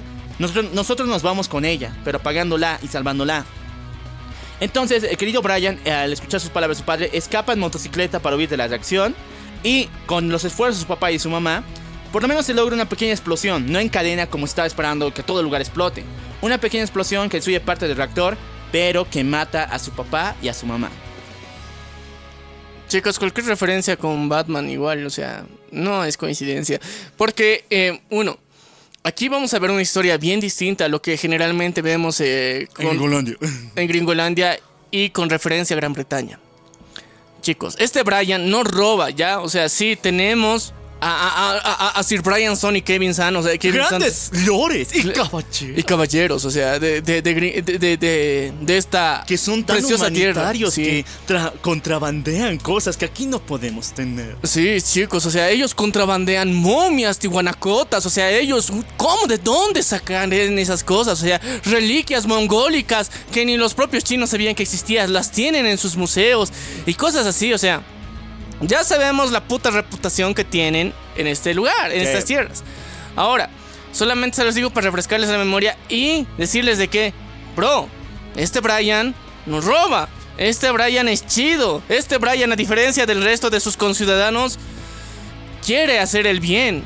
Y sí tiene poderes mágicos 100% autóctonos. Ahora, ¿de dónde vienen los poderes mágicos? Porque esto va girado a la ciencia. Sus papás trabajaron en un reactor. Ah, no, perro, te la engañé. Bien dijo, te comiste el bait, dice Marvel. ¿Por qué razón? Eh, cuando Brian pierde a sus papás, está deprimido, gana toda la herencia de sus papás, tienen plata en todas partes, pero no sabe qué hacer con su vida. Recibe la visita ni más ni menos que de el mago de magos, Merlín. Aparece enfrente de él. Él y la orden de magos sagrados de Inglaterra se aparecen en su cama, en su cuarto, y le dicen una verdad evidente. Tus papás, si bien han muerto de esta manera, no eran personas ordinarias, tampoco eran millonarios solamente. Tus papás vienen de otro mundo, un mundo llamado el más allá. En este lugar viven todas las criaturas mágicas de tu folclore de Inglaterra. Los duendes, los elfos, las hadas. Mitología celta, por si acaso. O sea, todo lo que es de Gran Bretaña es mitología celta. Todo tu folclore, el folclore celta, vive y es real y vive allá en el más allá. Y ellos eran parte de ahí, que un día decidieron escapar acá simplemente para huir y tener mayores oportunidades. Y aquí, con los poderes mágicos que tenían, levantaron poco a poco sus cabezas y se volvieron magnates y empezaron a ayudar a la gente dándoles electricidad. Pero a partir de ahora, tú vas a tomar el legado y el papel que te pertenece allá. Ya que a partir de ahora te condena, te, te damos el título de Capitán Britannia, protector de Inglaterra. Y eso lo puede ser un mago, no la reina. eh. No, no lo vuelven mago. O sea, el poder del Capitán Britannia es lo siguiente. El No, es que yo, yo no digo que lo vuelva un mago. O sea, ese poder se lo puede dar un mago y no la reina. O sea, Sí, además porque aquí está ni más ni menos que la diosa de la victoria, la diosa de los... Ah, cualquier Ingleses. parecido con la reina Victoria, no es coincidencia. Ah, la diosa de la victoria que en la mitología celta o no sé dónde No, mitología británica, ya. británica se Porque llama Roma. Es que, mira, hay muchas referencias a los griegos y romanos y dos. eh, se supone que la reina Victoria era una, ¿cómo se diría?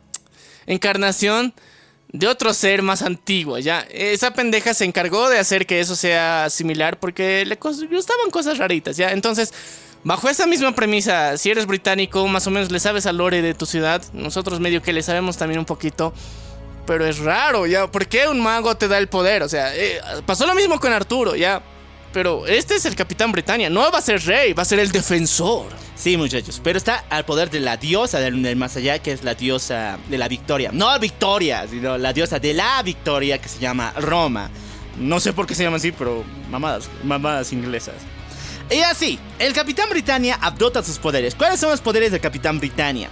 Su cuerpo se le hace completamente mastuco, tiene músculo sobre músculo, puede levantar más de 90 toneladas, está muy por encima del Capitán América, muchachos. Otra, este tipo puede volar. Algo que muy pocos seres en el universo de Marvel puede si no están propulsados por algo, pero puede volar con la magia que tiene. Y uno de sus grandes poderes es la oportunidad de poder tener poderes mágicos y contacto con artefactos mágicos. Cuando se encuentra con uno, puede amoblarse y activarlo. Porque los artefactos mágicos en Marvel no se activan así por nomás. Tú, digamos, una persona normal, random, si tienes un artefacto mágico, no lo puedes activar porque no tienes contacto con la magia. Entonces tienes que ser un ser mágico también para poder activarlo. Sí, pero a veces se pasan eso por bien por el culo ahí. O sea, un, un ratero tiene una gema del infinito.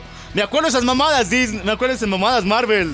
Así que, bueno, este, este carnal tiene esa habilidad de usar la magia, chicos. La magia con la que puede hacer aparecer cosas, desaparecer cosas mágicamente. Ahora, hay un punto muy importante que tengo que volver a recalcar. Para tú tener este poder Capitán Britannia, antes de, eh, de recibirlo, el mago Merlin a los nuevos guardianes, porque hay un chingo de Capitanes Britannia antes de él, y después va a haber otros, es como un poder her- heredado, como One for All. Ya. Entonces, cuando llega eso, te da una elección. Tienes que elegir entre la espada del triunfo o también el amuleto de la vida. Ahora, tú eliges cuál de ellos te va a llevar a ser un excelente guardián. ¿Qué dices tú? Eh, ya, o sea, de- depende de cuál escojas. Te vuelves un protector distinto. No, no, uno te va a dar el poder del Capitán Britannia y el otro te va a infundir maldad. Uno de estos es malo. Ya, el espada es el malo. Sí, ¿cómo sabes? Porque es obvio, ya, un amuleto no tiene nada de poder, o supuestamente, porque no te defiende de nada. Pero estamos hablando de un universo mágico, el amuleto es más potente. Sí, muchachos, así es como lo ve Merlin. Y obviamente Brian elige el amuleto y con eso adopta los poderes del Capitán Britannia. Mientras tanto, si hubiera elegido la espada, la maldad que está dentro de la espada, del triunfo, que eh, por sí es como el nepo, no, el nepotismo casi digo. eh, la, La tiranía, La como tiranía, decir. La tiranía de la conquista, como la decir. conquista. Entonces te vas a volver malvado y te va a adoptar el alma y te vas a volver diabólico. Sí, te va a comer por dentro. Entonces, así es como nuestro querido Capitán Britannia empieza sus días. Sin embargo, no empieza con todo el mundo de acuerdo, porque hace muchos siglos que el Reino Unido no ha visto un Capitán Británico, un Capitán Britannia. Porque, y por eso es que existe una organización llamada ni más ni menos que Strike, que vive en Inglaterra. Es el Shield de por allá, solamente que es de los ingleses. Ya.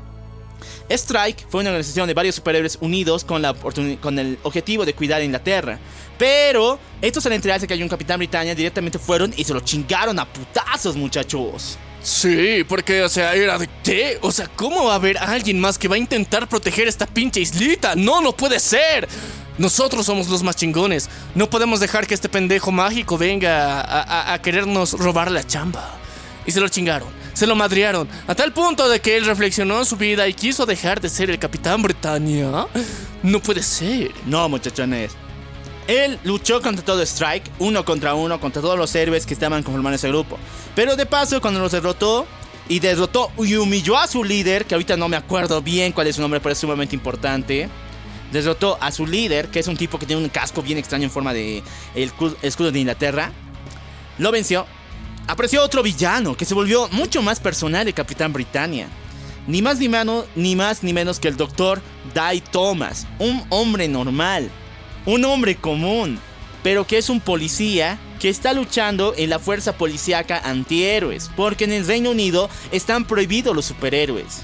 Las normas dicen que cualquier eh, evento que tenga que ver con supervillanos lo tienen que resolver Strike sí o sí.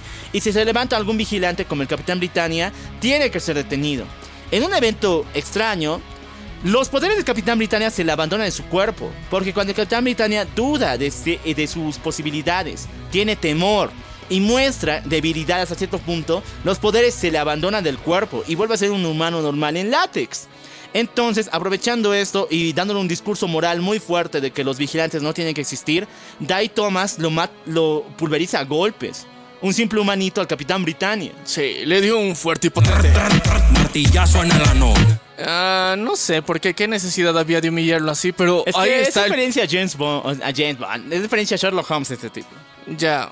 Pero que su villano sea un humano común y corriente que a balazos lo- Con moral, güey, con moral. con el poder de la ética británica se chingue al Capitán Britannia. O sea, qué verga con eso. Pero sí, chicos. Ahí la mayor debilidad del Capitán Britannia es dudar de sí mismo. es, es como el profesor Girafales. O sea, la única vez que se equivocó es cuando creía que se había equivocado. Sí, muchas gracias. Ya, ya me acordé el nombre de ese malvado. Una vez que capturan al Capitán Britannia como prisionero, el líder de Strike se llamaba el Sly Master. Se vuelve en un villano completamente loco. Primero porque el Capitán Britannia lo ha humillado cuando venció a todo Strike. Y segundo, porque él también está confiado de que los vigilantes no tienen que existir. Así que las órdenes de la reina y de Inglaterra es cuidar al Capitán Britannia, descubrir de dónde vienen sus poderes y eh, después soltarlo simplemente, porque ya no les va a servir. Pero ese cuate quiere darle cuello, sí o sí. Así que empieza a destruir toda la base de Strike para encontrar al Capitán Britannia y chingárselo y matarlo por la humillación que ha sufrido. Y, y no sé, o sea. Yo creo que ese tipo de venganzas te hacen pensar en que este villano, ¿Por qué no te vas un poquito a la puta que te parió? no sé, o sea, eh, me parece una. o sea, ese resentimiento tan cochino, tan cochambroso que le estaba corroyendo por dentro hizo que de alguna forma liberara al Capitán Britannia. Sí, más prácticamente. Lo liberó del lugar donde los detenían a él y no tenía poderes. Pero una vez que se entera nuestro querido Capitán Britannia que Sly Master quiere atacar como de duende verde, no al cuerpo del Capitán Britannia, sino su corazón, va a atacar a su familia. Tenía, ¿pero qué se ha muerto? ¿Qué no se han muerto? No, o sea, el resto de su familia, sus primos. Ah, ya. ok. Sus papás ya se murieron. Sí, sí. Sus primos se llaman Betsy y Jane, los cuales eran simplemente dos personas que trabajaban en la empresa de sus papás y que así entre nosotros el Capitán Britannia tiene alguito del norte, o sea, sería de, de Irlanda. Eh, Sí, medio irlandés el cabrón ya. Sí. Ti, ti, ti, ti, Con la música norteña, muchachos, porque medio que siente cosas. Excitante. Eh, eh, cosas raras, ya. Cosas no administrativas, porque... Eh, no sé. Es Marvel, o sea, esos muchachos. Sí, es Marvel. Ma- Marrano. Pero eh, la cuestión es de que él continúa y él quiere salvar a su amorcito barra prima y hace todo lo posible por eh, cuidarla.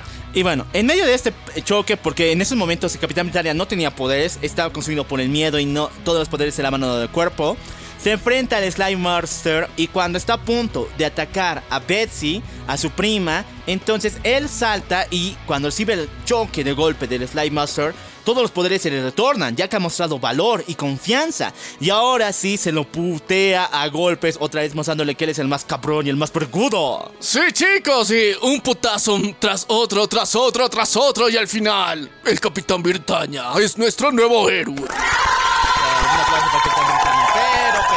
Pero, algo pasó. Porque supuestamente, al igual que Shazam, cuando el Capitán Britannia fue, recibió sus poderes, hubo una explosión de energía mágica tan poderosa que tanto Jimmy, su primo, y también Betsy han sido irradiados con el poder de la magia. Y actualmente ellos ya son sintientes a la magia. Sí, chicos, recuerden eso, es muy importante, que los poderes mágicos son... eh, muy- Irradiados. Son, son irradiados y compartidos en tu familia, así que... Y, y no en cualquier familia, en una familia particularmente pudiente de ancestros que les heredaron esto. Así que, chicos... ¡Viva el clasismo! Ya, la cuestión es que esos cabrones ya tienen estos nuevos power-ups. Ya, está chido hasta ahorita, origen mágico, organizaciones malvadas, pero, güey, o sea, estamos perdiendo lectores. ¿Qué les gusta a los chavos? Eh, villanos más grandes. No, no, les gusta esas motos, les gusta el Terminator. Ah, sí, sí, sí. Eh, ¿Cómo lo mezclamos con los británicos aburridos? ¡Ya sé! ¡Le meteremos IAS! Bro, eh, sí, chicos, las IAs existen más tiempo de lo que piensan. Sí, muchachos. eh, prácticamente saltamos el eh, la magia y nos vamos de vuelta a la ciencia. O sea, es lo que más odio del Capitán Britannia. Mágico, mágico. Ciencia, ciencia, ciencia. Siempre se van esas mamadas.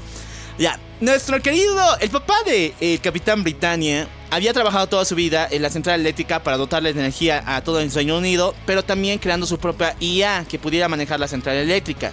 Esta se llamaba ni más ni menos que Dr. Sign.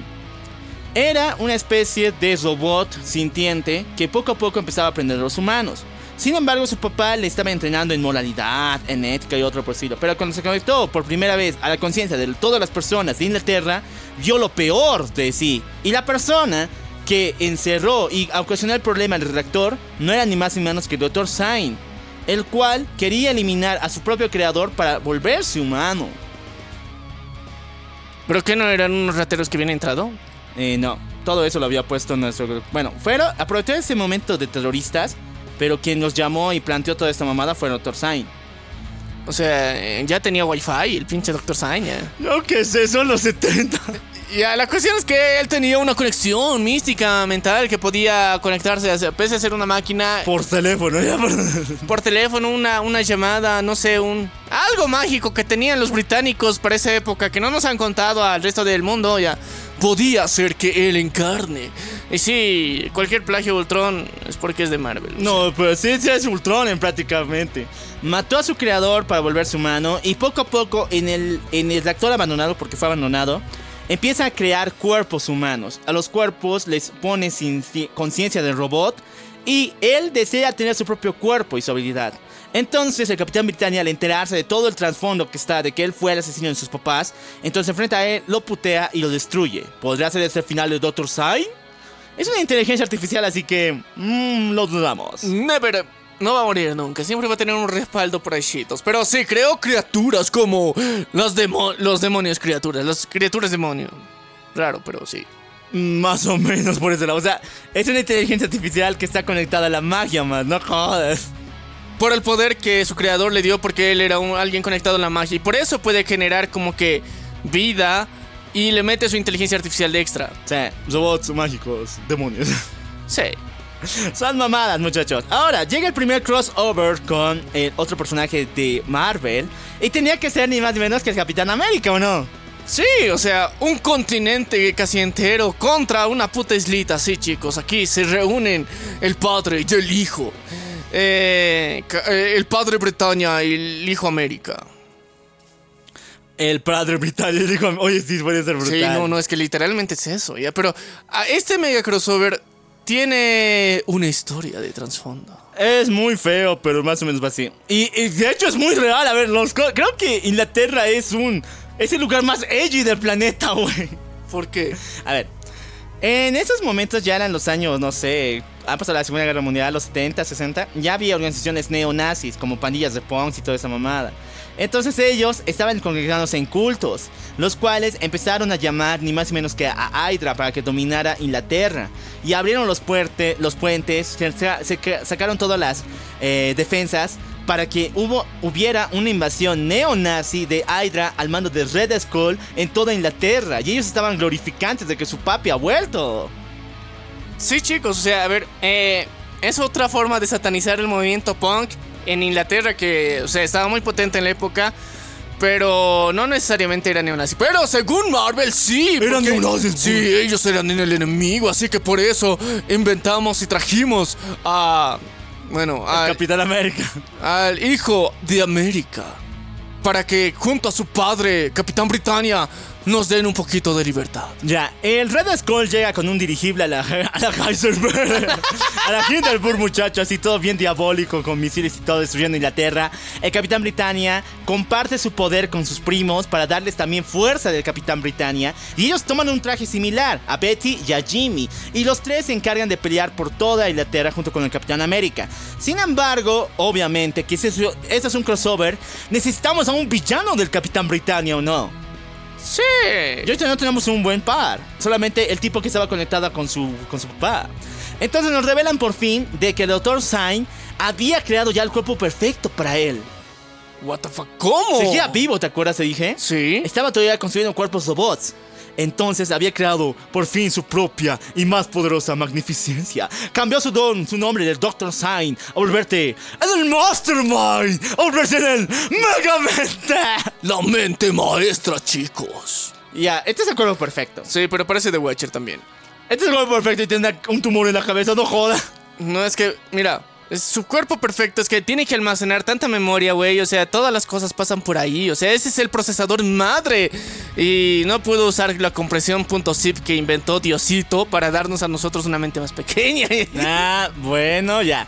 Mastermind y Red Skull se unen contra el Capitán América y el Capitán Britannia. Obviamente de que luego de grandes putazos legendarios, ambos eh, hijos de América y Inglaterra se chingan a los mendigos nazis y al Mastermind. Sin embargo, el Mastermind puso una bomba en la casa de, de nuestro querido eh, Capitán Britannia, de Brian. Y cuando Brian por fin se sintió a descansar junto con sus familiares, porque ellos estaban todos cansados por lo que ha pasado, y durmieron por fin después de tanta batalla, la casa explota y supuestamente el Capitán Britannia ha muerto. Por un ataque terrorista bomba, ¿ya? A ver, los ustedes dirán, y tanta superfuerza, ¿dónde la mamada, no? Sí, no, es que tenía que concentrarse en la pelea para que se vuelva ma- ma- más tuco. Según el cómic, y también muchas. El poder del Capitán Britannia, aparte de que te abandona cuando estás mal, Sí. cuando gastas mucho también se te abandona. O sea, se, se va a recargar solito. Sí. Ya, Entonces, aprovechando esto, el Mastermind puso la bomba y lo mató supuestamente. Todas las noticias dicen Brian Braddock ha muerto. El Brian que nos roba ha muerto, chicos. El mundo va a entrar en decadencia, en caos. Pero no fue tanto así, porque hubo una persona que mandó un robotito volador que salvó tanto a Betsy como a nuestro querido Brian. Jimmy sí murió, por si acaso, su primo ha muerto. El primo ha muerto, el único que impedía que esa unión se consumara. Sí, ahora ya está. Diabólicamente todo está unido para Brian. Sí, chicos, ahora sí, el poder verdadero será liberado. El poder de el norte. Ya, muchachos. ¿Quién mandó al robotito para salvar a Brian y a Betsy? Y no salvar a Jimmy, hijo de puta. Ni más ni menos que el papi de papis. El dios del universo Marvel. Ultron. El hombre más, más genial e increíble de todo el universo Marvel. ¡Doctor Doom! ¡Sí, perros! ¡En su cara! Sí, muchachos. El Doctor Doom al enterarse que existe una conexión con el universo mágico, porque recuerden que este tipo es ciencia y magia al mismo tiempo, pues eh, sabía que era necesario que el Capitán Britannia sobreviviera. Entonces se lo llevó a la Beria y aquí lo cuidó mientras tanto sus heridas y a su primita. Luego, aquí es donde empieza una amistad medio extraña entre ambos. O sea, el Capitán Britannia es uno de los pocos héroes que no odia al Doctor Doom porque le salvó la vida y ambos comparten hasta cierto punto ideales de que tienen que defender sus reinos, tanto Inglaterra como Latveria. Y también es porque, o sea, el Doctor Doom cuando los tuvo a los dos y después de que cenaron les dijo, o sea... Excitante. A ver, cojan. O sea, aquí es legal, güey, es mi país. ¿eh? Así que, sí, chicos, o sea, cosas interesantes que nuestro gran mag- magno héroe, ah, bueno, casi antihéroe, el Doctor Doom hace. Sí, exactamente. El Doctor Doom es muy bueno, sin embargo, obviamente que se rescató a Brian es por alguna situación. Y el Doctor Doom junto con él fueron encargados, enviados por Merlin para enfrentar una entidad todavía más chingona. Y aquí es cuando todos los de Marvel, todos, cinco, digo, todos sin salvarse ni uno, agarraron un porro, se lo fumaron bien denso, se lo metieron hasta la tripa, y dijeron, es hora de escribir, puto. ¿Qué? ¿Y- ¿Y esta vez qué crearon, chicos? A ver, supuestamente Mer- Merlin le dijo al Doctor Doom y a Capitán Britannia de que hay un villano que está alterando todas las dimensiones de un espectro más allá de lo imaginado. Está a punto de destruir el más allá y que está en medio del espacio entre conexión de mundo a mundo. Este villano es un mutante de nivel Omega conocido como Madness Jasper. ¿Qué? ¿Esto es real? Jasper. Dijo yo. ¿Esto es real? Bueno, sí, es real. O sea, cualquier parecido a Legión Es mera coincidencia. Ahora, una cosita. Aparte de ser plagio de Legión, es la como la cuarta copia y en patente no pendiente del Doctor Manhattan. ya. o sea, Marvel ama al Doctor Manhattan. Si tuviera, Pero- si tuviera que elegir entre Iron Man y el Doctor Manhattan, lo manda a este y después le besa las nalgas al azul. Ok, el pitufo mayor es el más codiciado por Marvel. Le pone cachondo. O sea, ¡uh! ¡Quiero mi Doctor Manhattan! Le prende, pero ya, la cuestión es que crear un plagio de plagio de plagio, que es una entidad, un mutante nivel omega, súper chingoncísimo, que ni el mismo Merlin puede vencer. Sí, muchachos. Ese tipo tiene el poder no solamente de transformar su cuerpo, sino que las transformaciones corporales que él hace alteran el multiverso. Él puede vivir en el espacio, en la galaxia más lejana, porque altera su cuerpo a una molécula por molécula. Y esto está afectando porque no hay límites a las formas que pueda tomar. Entonces, en una batalla súper genial entre el Capitán Britannia y Doom, por lo menos logran concentrarlo y encerrarlo en una puerta perpetua. Sí, así de locas están. Hay puertas volando por todo el universo Marvel que te llevan a dimensiones que tú nunca has estado. Pero hay una puerta perpetua donde los que ingresen aquí van a estar perdidos en el vacío eterno. Hay puertas volando en el multiverso. Hay puertas secretas, De chicos. color amarillo. De color amarillo, bien visibles, pero solamente el ojo entrenado va a poder ver porque ningún, no sé, astronauta puede ver tanto para llegar a ver ahí, pero Parecen decir es una buena conexión a la magia y... una buena fumadita, chicos, y gracias a eso te das cuenta de que No necesitas lógica Cuando cuando, tienes tienes, familia. Fue un chico puta, ya. Lo importante es que después.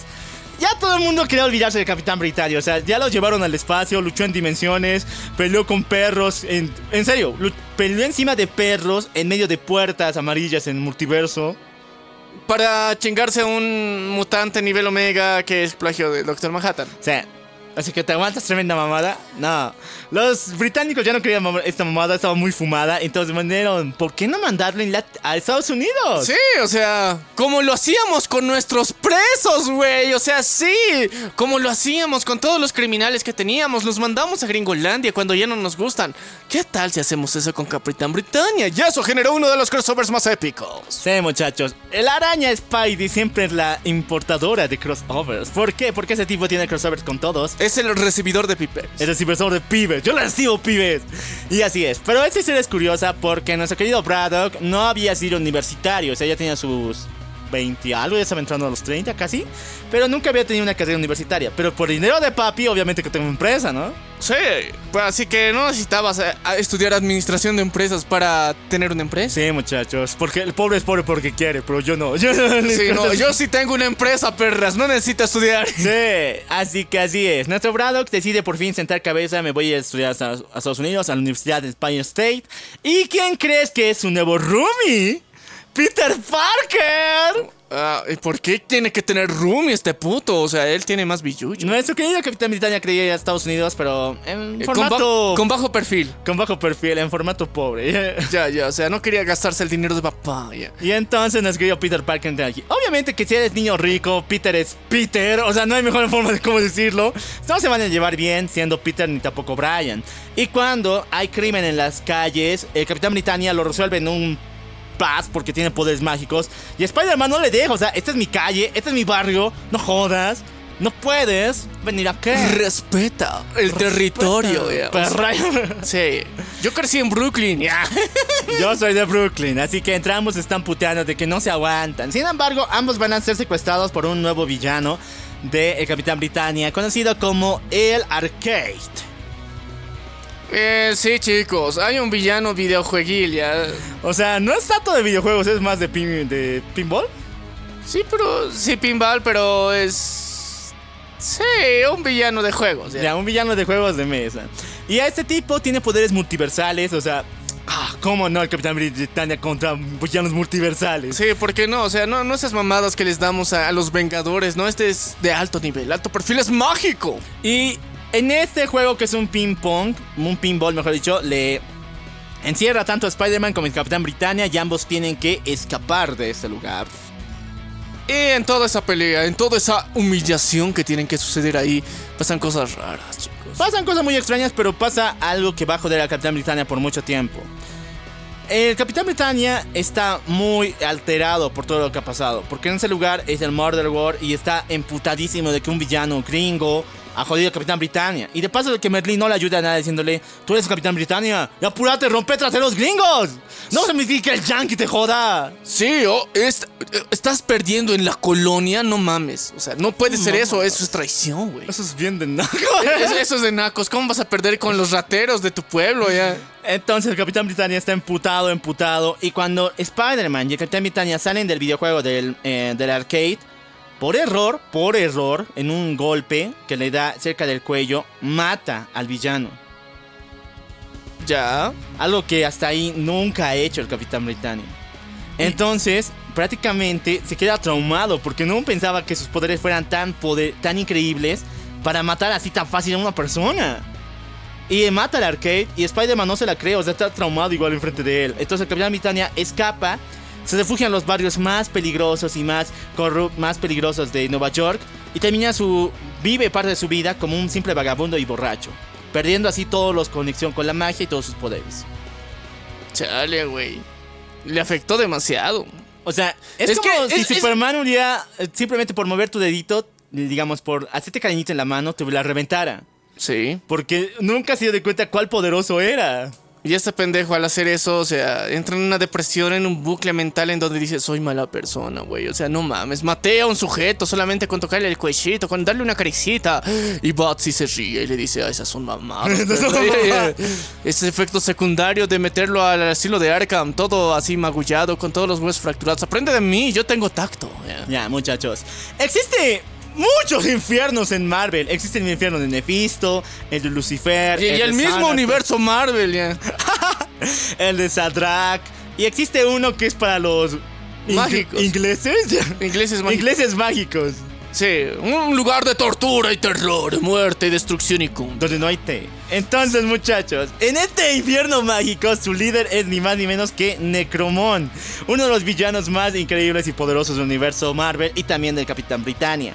Necromón, al enterarse de que no hay Capitán Britannia que lo pueda detener, pero que está en Nueva York, en lugar de destruir el Reino Unido donde le corresponde, o sea, es la jurisdicción de los villanos en el mundo de los demonios, decide atacar a Estados Unidos. Directamente para joderla más y así eliminar a cualquier raso de Capitán Britannia y acabar con Brian. Entonces el ejército de demonios invade Estados Unidos y los héroes están en cuarentena viendo qué hacer porque no pueden enfrentarse a tan- ante tal amenaza. Y el doctor, ¿dónde está el doctor Strange?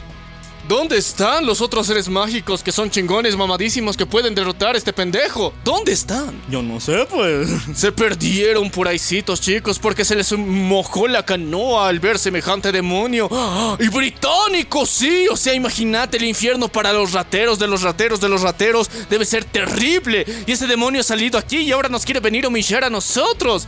No puede ser esto, no, es demasiado nivel, no pueden aguantar. Pero hay alguien que sí. Sí, muchachos, el Capitán Britannia. Después de que todo Estados Unidos fuera destruido y dominada por los demonios que fueron liberados por Necromon, Brian, siendo humano, siendo alcohólico y en una rehabilitación por Spider-Man que lo ayuda a salir, eh, vuelve a tener confianza en sí mismo. y los poderes le vuelven nuevamente. O sea, un tirón de confianza y tú te vuelves poderoso. Entonces, tanto power le llega con la ayuda de Merlin que se chinga completamente a nuestro querido Necromon con una batalla increíble contra él cara a cara. Lo devuelve de vuelta al infierno inglés donde el que vino. Pero el contacto de energía es tan poderoso y tan increíblemente fuerte que hace que el Capitán Britannia sea despegado muchos kilómetros am- eh, perdido en el océano. En una isla, conocida como ni más ni menos que Cotnetless. En otra isla, como de la que vino el puto. eh. En Cotnetless, el tipo tenía los poderes del Capitán Britannia, pero Merlin estaba emputado porque todo ese tiempo él desapareció y permitió que Necromon destruyera parte de Estados Unidos. Entonces le quitó los poderes permanentemente para que él sobreviva en esa isla, que no había nada, era deshabitada. Y ahí el cuate aprendió a ya no ser clasista, ya no ser malo y ya no rendirse. Es su evento canónico, chicos. Ahí tuvo que aprender a sobrevivir. Y no como dejó a todos a que sobrevivieran a sus anchas y dejar ser conquistados por demonios. Bueno, un día cuando Merlin vio que ya era humilde como el bicho, Sí, como el bicho. entonces como Beca, No, como ves. No, ese no. ya. Ya, muchachos, era muy humilde como el bicho. Decide salvarlo. Ni más ni menos que envía a su segundo ahijado, a su nuevo compita que ha tomado el lugar de Capitán Britannia siendo guardián de Inglaterra, el Black Knight. Si no llenas las expectativas de Merlin, serás reemplazado por tu, tu, versión negra.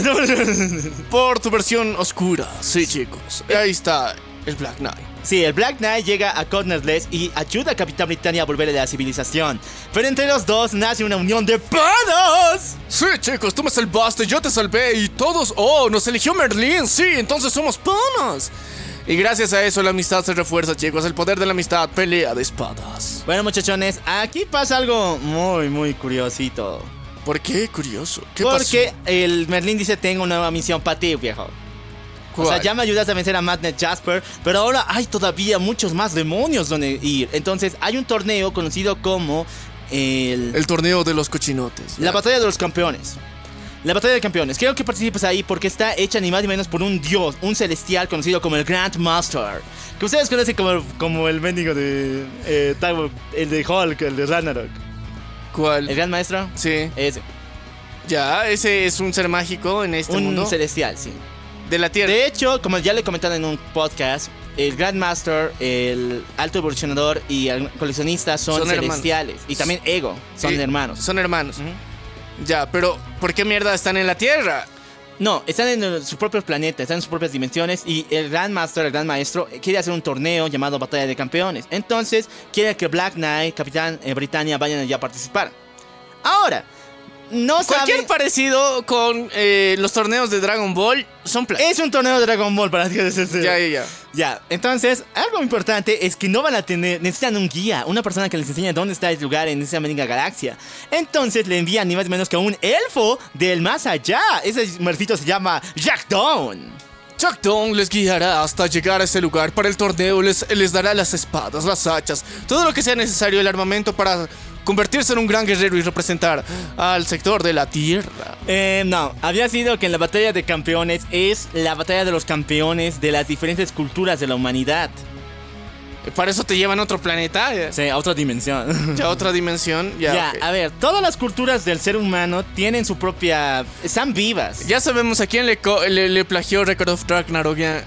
Todas las culturas del ser humano están vivas. La cultura árabe, la cultura cristiana, aunque no participa aquí, pero debería estar por ahí. Eh, sí, la o cultura sea- romana, la cultura griega, los indígenas, todo esto, la cultura y las personas que viven sus tradiciones tienen forma física. Y esas eligen a personas del planeta Tierra, humanos, para volverlos en sus entes. Prácticamente lo vimos esto en lo que sería esta cosa de Moon Knight. Parecida a Moon Knight. Son dioses, son encarnaciones de culturas que eligen a una persona para hacer su avatar. Sí, pero es que, mira, bro, o sea, yo creo que el mayor pecado es que, o sea, no sé, o sea, yo creo que lo explicaría más. Si alguien no cree en la fe de Cristo Rey, ¡me lo voy a coger! Y con esa misión va el Capitán Britannia. Ahora, no entiendo bien si son las culturas de la humanidad. Uno de los participantes, ni más ni menos que es Ghost Rider. Ya, o O sea, sea, ¿qué cultura va con la cultura del rock? o qué? de la Santa Muerte, güey. De la Santa Muerte, ya. Maybe, o sea, no sé, pero es que tampoco es muy mexicano que digamos. Sino, es que, a ver, Ghost Rider es el demonio de la venganza. Sí.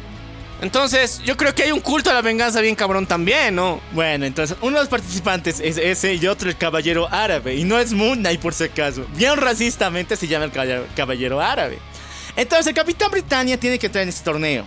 Representante de la cultura inglesa como tal. Pero lo chafa es de que no puedes participar con poderes. Es sí o sí mano a mano. Ah, ¿y para qué mierda me vas a hacer participar ahí? O sea, ¿para qué mierda va a ir él ahí que lo único de especial que tiene son sus poderes mágicos? Pero tiene que representar a Inglaterra, güey. Así que él se recuerda todo ese entrenamiento, sufrimiento y devastación que vivió en la isla solitaria en la que pasó durante tanto tiempo y sobrevivió sin poderes. Sí, muchachos. Así que en medio de esta batalla, todos están chingando bien rico. Recuerden, recuerden que nuestro querido Johnny Blake, el Ghost ya. Rider, Yeah. no es una persona tan bonita como lo pintan a veces. No. Él, si fuera por él, si tiene que matarte, te mata. O sea, para él primero es la misión y luego tienen los... El fin justifica los medios. Bien a la pedo. Es un casi Punisher prácticamente, nuestro querido Ghost Rider. No, este es más enfermo que Punisher, man. O sea, Entonces sí, ese tipo se lo estaba chingando bien duro a nuestro querido Capitán Britannia e incluso cuando estaba a punto de darle el golpe final para poder ganar el torneo, aparece el caballero árabe, el cual había sido amigo del Capitán Britannia. En ese momentito que han encontrado y se han hecho panas y da su vida por el Capitán Britannia. Sí, el último martillazo que va a recibir el Capitán Britannia por parte del gran Ghost Rider lo recibe El caballero, Caballero árabe. Árabe. Un tremendo y brutal. Martillazo en el ano. Oye, bro, es que la forma en la que lo cuenta suena bien homosexual. ya sí. Dando duro. Ya sí. Pero eran los 80, así que sí, es homosexual. 100%. Si llegan a esto, los cómics, donde ellos están sin sopa y están todos con destruidos y con los Sí. trapos, sí suena muy gay. Ya, lo importante es de que el Grandmaster nunca tuvo intención de mostrar un ganador. Al final solamente quedan eh, Brian y el Ghost Rider. Y su premio que se ganan por haber matado a todos los representantes de las demás culturas es ni más ni menos que un viaje al pinche infierno. ¿Qué clase de turismo es este, güey? O sea, ¿qué, qué, qué premio más mierda? ¿Por qué mataste a los otros héroes? Ahora te irás al infierno. Y Ghost Rider estás, güey, de ahí vengo, cabrón. O Y justamente lo manda a ese infierno. O sea, de hecho, hay diferentes infiernos. Hay uno para británicos, sí. Pero ahora se va a ir al infierno de Ghost Rider. Sí, al universo de Ghost Rider. ¿Recuerdan quién le dio los poderes a Ghost Rider? Ni más ni menos que Madrak. El. No, o sea. El demonio de las matracas. Madrak fue el que le dio los poderes a Ghost Rider. Y Nefisto es simplemente como otro demonio que está por allá. Tiene su propio infierno. No tiene nada que ver con él. Ya, entonces va al, al infierno de Madrak o al de Mephisto. Va al de Madrak. Ya, chicos. Madrak, uno de los demonios más grandes del infierno, ha dado su poder a Ghost Rider y Ghost Rider como premio al capitán Britannia le dice, vas a conocer mis tierras, huevón. Obviamente que esos dos están puteando, se están puteando porque o el Ghost Rider mató al caballero árabe y eh, todavía le tienen rencor, pero tienen que trabajar juntos para salir del pinche infierno. Pero ahí vive el güey, o sea, sáquenme del infierno. Ya sé, pero el Ghost Rider no le gusta estar en el infierno, pues porque hay un chingo de personas similares a ella. Los Ghost Riders son como un como spawn, o sea, son como un ejército. Entonces no quiere vivir aquí el Ghost Rider y tienen que luchar juntos. Pero en medio de esto y se enfrentan con Madrak, le desafían en el trono al infierno. Y cuando lo desafían, encuentran a otra persona que también hizo lo mismo. Se enfrentó a Madrak y fue llevado al quinto, al aro más alejado del infierno. Entonces el Capitán Britannia junto con Ghost Rider viajan hasta allá y encuentran ni más ni menos que al rey Arturo. ¿Qué? ¿Arturo está ahí? ¿Arturito? El Arturo no tenía que estar en el infierno de los ingleses. Sí, ¿por qué? O sea, es... ¿qué le dijo a Madrak? O sea, ¿cómo fue la Ya, situación? nos cuenta nuestro querido rey Arturo que es prisionero aquí, primero, porque tiene el regalo de los dioses. Merlín le fabricó una espada legendaria. Bueno, no, no, no, no. O sea, Merlín no le fabricó la espada y estaba ahí. Ya. Ya. O sea, y, y- y él era digno, o sea, al estilo de Thor y sacó la espada. Sí, pero ¿qué poderes tiene la espada? La espada tiene más ni menos que el poder de abrir dimensiones. La elevas en el aire y abres una puerta a la dimensión que tú quieras. Entonces, cuando Arturo levantó Excalibur, que así se llama esta espada, uh, Sí, no, no el Excalibur, que ese, ese es de Kirito. Sí, muchachos, la Excalibur eh, levantó la espada, tuvo esos poderes y Merlin lo contrató como su primer capitán, Britannia, que fuera el guardián del Reino Unido y el reino que estaba montado. Él empezó a luchar con entes diabólicos, malvados, hasta que al final se enfrentó con Madrak, pero perdió la espada. Y desde entonces Madrak lo tiene aquí encerrado, bien custodiado para que no escape, y él tiene la espada. Así que nuestro querido Ghost Rider, junto con el Capitán Britannia y Arturo y sus hombres, hacen una rebelión en el infierno. Para robar la espada. Todos sus demonios de Madrak y los Ghost Riders se unen para poder chingarse a Madrak. Se lo chingan y por fin logran recuperar la espada. Pero Arturo, ahora que tiene la espada, decide mejor quedarse en el infierno. ¿Por qué? ¿Por No sé, porque dice que ya ha perdido su, o sea, su vida, ha terminado. ¿Qué más tiene que volver en el futuro a la tierra que él decida? Pero tiene la espada, güey, andate a los campos elíseos, algún Le gustaría, ahí. pero va a quedarse allá. Y le va a dar el poder de la espada al nuevo Capitán Britannia. Ah, chale, entonces por eso no puede. Así que viejo, para ir a tu tierra y salir del infierno, toma la espada. Y desde entonces el Capitán Britannia tiene la espada de espadas. Hablamos de la querida Excalibur. Excalibur. Y así es como sale del infierno junto con el querido Ghost Rider. Hasta ahorita no se llevan nada bien estos dos, por si acaso. Sí, no se llevan nada bien, pero tenían que salir del infierno. Y gracias a eso lo pueden hacer. Y no sé por qué hay, hay muchas, muchas, mucha similitud con otras espadas que abren portales dimensionales. Bueno, creo que no hay muchos, muchas ideas para las espadas, ¿no? Bien lanza rayos o abre portales. O corta, ya. Ya. Eh, Una cosita más. Nuestro querido Skal, Rey Arturo le dice a nuestro Capitán Britannia, ten cuidado con los dragones del Crimson Down. ¿Del quién? Crimson Down, o sea, del amanecer eh, rojizo. Estos dragones fueron los que subieron su Inglaterra de él en aquel momento. Cuando él fue prisionero de Madrak, vinieron estos dragones a Inglaterra y la erradicaron completamente de la tierra. Sin embargo, con la ayuda de Merlín, estos dragones fueron encerrados. Y actualmente hay tanto poder mágico que les atrae. Y algún día se va a romper la prisión y los dragones van a escapar. Así que dice, ten cuidado con los Crimson Down. Ten cuidado con los dragones. Ya, eh, entonces el Arturito no pudo con los dragones, pero esperemos que nuestro capitán Britannia, el Brian, pueda. Por fin, luego de tanta matanza, tantas mamadas que han pasado por las misiones de Merlín, nuestro capitán Britannia es llevado a la tierra de sus padres, al más allá. Y aquí se conoce con todas las criaturas mágicas. E incluso Jack Down le dice como buen pana, hey güey, ¿qué tal si vas a mi casita? Nos servimos unas buenas copitas, un corderito asado, una buena parrillada. Un troll al horno, eh. Un troll al horno, güey. Ya. Entonces Capitán Britannia dice, sí, ya, vamos, vamos. Brian va a la casita y sus ojos se, se, pe- se abren como si fueran pipocas porque ve la belleza encarnada. Nuestro querido horrible Jack Down es un enano horrible, moreno, feo, cutre, pie- prieto. Pero su hermana. Usted es una de esas elfas que Dios santo. ¿Qué, qué, qué vos dices? Quítense, yo sí le doy. Una de esas elfas bosteadas por el anime con enormes boobies que Dios le daría una triple, una triple venida así bien grande la mano carmeada a Tolkien. O sea, es señora elfa, Señorita. señorita elfa. Es muy hermosa, su hermana se llama Megan y obviamente que, o sea, el Capitán Britannia mm, tiene sentimientos por su prima, pero ahora los ha cambiado por una elfita. Eh, sí, porque es que, eh, o sea, está mal visto en mi tierra y aparte soy el defensor, el guerrero invocado por el propio Merlín para hacer todo este sacrificio. Entonces, ¿cómo lo voy a defraudar? ¿Cómo voy a hacer algo que manche este sacrílego nombre que, que me han heredado? Así que él dice, mejor me quedo con la hermana de mi comp. De mi compa el feo. Sí, de mi compa el feo, sí, para, para, para hacerle un favor a, a su linaje, a su especie. sí, así que sí, se va a quedar. Y de paso, con Megan, decide quedarse en el otro mundo, en el más allá. Pero lo que sucede es que el planeta Tierra necesita al Capitán Britannia. Le da los poderes de Capitán Britannia momentáneamente a su primita, a Betsy, y ella se vuelve en la Capitana Britannia por un tiempo.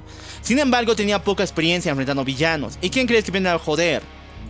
El, Sli- el Slime Master. ¿Te acuerdas del tipo que era el líder de Strike? Sí. Que lo sacó de la Sí, sí, cárcel sí. para putearlo. Seguía vivo. Y el maldito, aprovechando que el Capitán Britannia no está ahí para joderle la vida, mata a Silo. Bueno, mejor dicho, mata a Betsy. Pero Betsy, ¿qué no era? Tenía los poderes. Sí, pero, o sea, ella no tiene experiencia contra villanos. Y por miedo, porque en ese momento sintió miedo.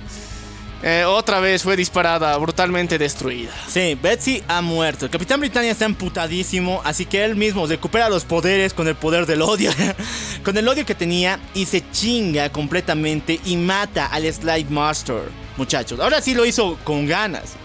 No entiendo por qué si Voluntariamente. anterior de que ha sido matar por miedo, le quitó los poderes y actualmente con ganas no te quita los powers.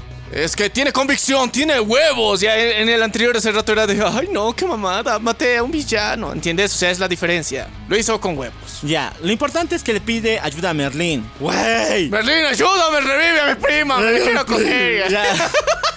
Prácticamente dijo eso. Merlin dijo, güey, si hago eso, sus recuerdos no van a volver bien. Ah, mejor, no vas a ver que es mi prima. No vas a ver que es tu prima y de paso te va a odiar porque siente un desapego completamente contigo. Además que no puedo quitarle los poderes del Capitán Britannia. Te vas a quedar tú con la mitad y ella con la mitad. Eh, ¿ya? Así que eh, me estás pidiendo mucho. ¿Aceptas o no? Pero recuerden que el de abajo tiene la razón. Y cuando esto pase, sí, güey. Revívela, me la queda. Sí, eh, por el poder que hay en mí, por ese poder que nunca pude soltar, yo quiero que revivas y pueda pasar. Y así lo hacen. Nuestra querida Betsy se vive odiando al Capitán Britannia, tanto así que escapa a Estados Unidos y se une ni más ni menos que a los mutantes malvados y después a los X-Men, bajo el nombre de Psylocke. Si saben quién es Psylocke, es una de las mutantes más preciosas, sexilonas y... Ay, de todo el Colinas, universo. Marvel. Sí.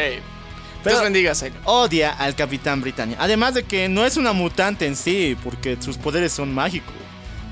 Sí, pero fingimos que es mu- mutante nomás por el bien del guion. Sí, ¿no? Sí, nomás por él. Y para que sea parte de, de esa línea de los mutantes. Así que chicos, una bendición. Bueno, la maldición de que se olvidó de su primo no duró mucho porque después ya han pasado cosas muy horribles. Poco a poco nuestra querida Psylocke despierta de su trance y recuerda que es Betsy, la hermana de Brian, del Capitán Britannia. Así que poco a poco empiezan a levantar lazos. No en el sentido que tú piensas, cochinate. Porque ahorita nuestro querido capitán está más concentrado en su, en su elfita. En su elfa. En su elfa, oye. Interdimensional, Todo recuerden. va con, con términos de rateros. El Brian, la elfa. Marvel, ¿qué pedo contigo? Tú inventaste el lenguaje. Ya, el lenguaje chorro. Bueno, algo sucede, muchachos. ¿Por qué? Porque aquí llegan los eventos de eh, Krakoa. En el universo de Marvel, Krakoa es una isla viviente que salió de la nada, donde los mutantes obtienen mucho más poder.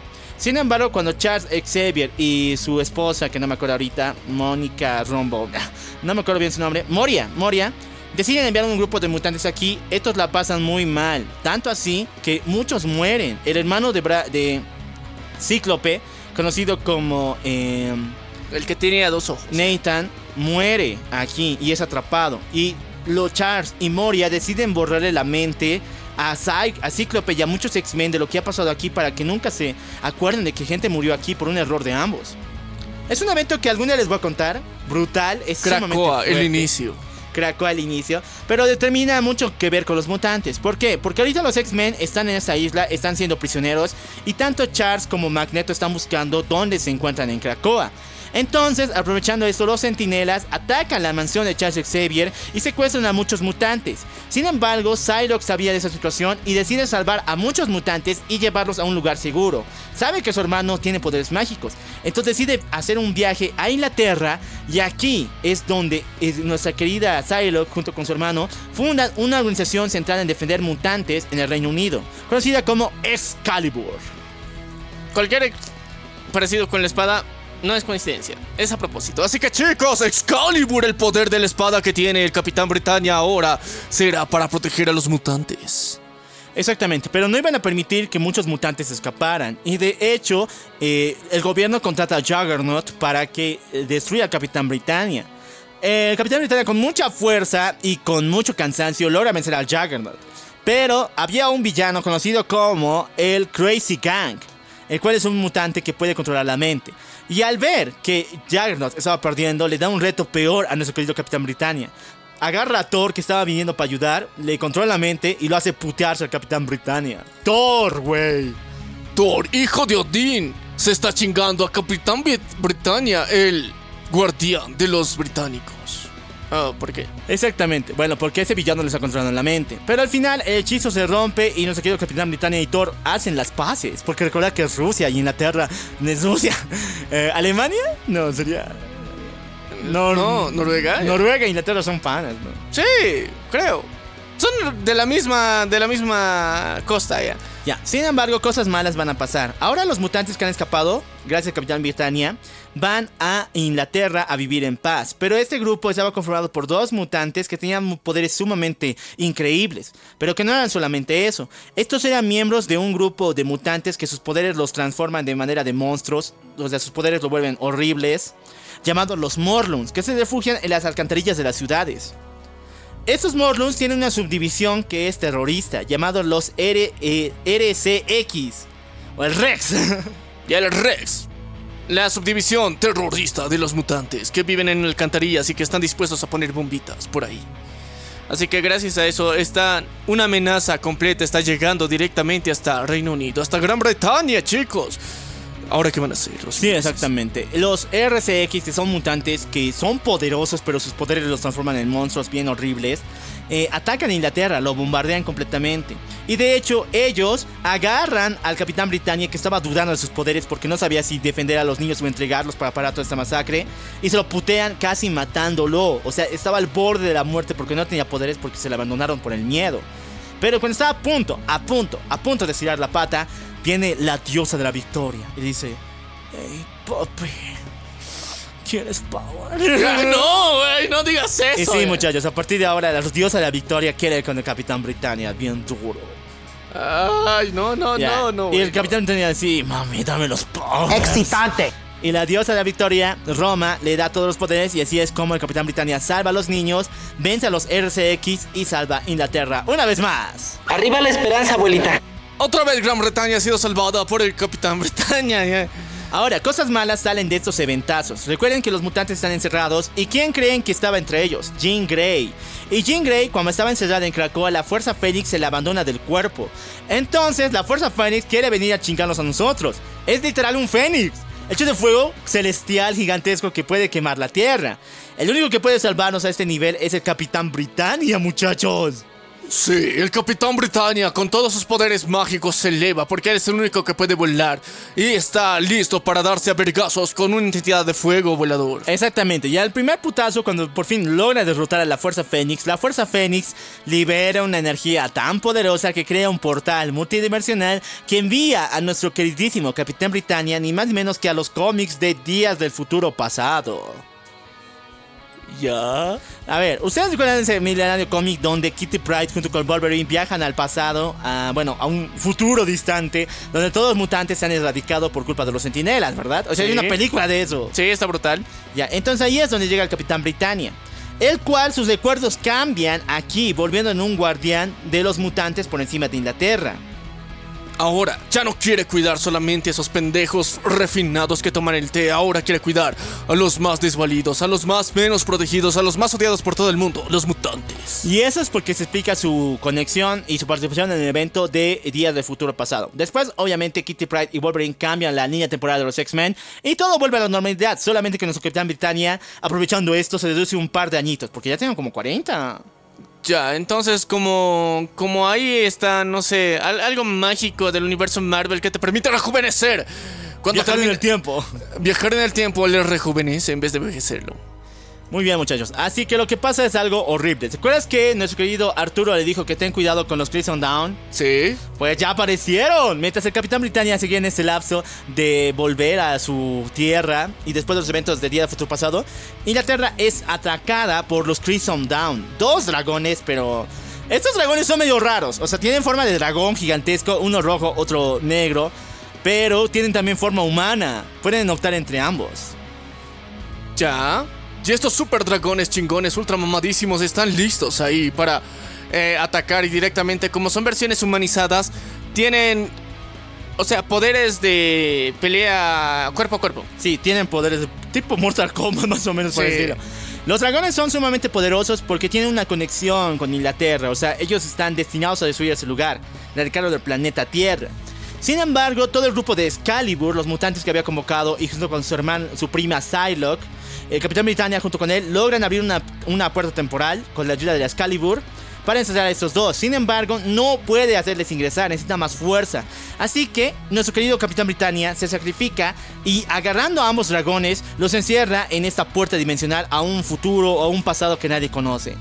Sin embargo, para los dragones caen en la puerta donde está encerrado Matt de Jasper, ahí encerradito en el espacio vacío, y nuestro Capitán Britannia es mandado ni más ni menos que al otro mundo, al más allá. ¿Cuál de los más allá? ¿Has visto un chingo de infiernos? Hay un chingo de cielos. más ya? allá, donde estaba su elfita, Ah, ya, ok. y obviamente que si está la elfa, Ah, todo rico para él. Y sí, muchachos, pasa mucho tiempo el Capitán Britannia encerrado aquí, se queda a vivir aquí con su elfita, con Megan, y juntos tienen hijitos, se casan, igual. Brutal para el Capitán Britannia.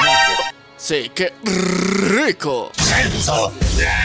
Pero tiene que volver de alguna manera, ¿o no? O sea, No. está feliz O sea, allá. cuando alguien está feliz en Marvel, se emputan y dicen, no, tenemos que destruir su vida, tenemos que deshacer todo lo bueno que le ha pasado. Sí, así es. Así que Pregúntale a Peter Parker. El Mastermind sigue vivo, muchachos. ¿Se acuerdan del Mastermind? El Sí, que tiene el la cabeza Megamente. grandote, el que colaboró con Red Skull para atacar a Inglaterra.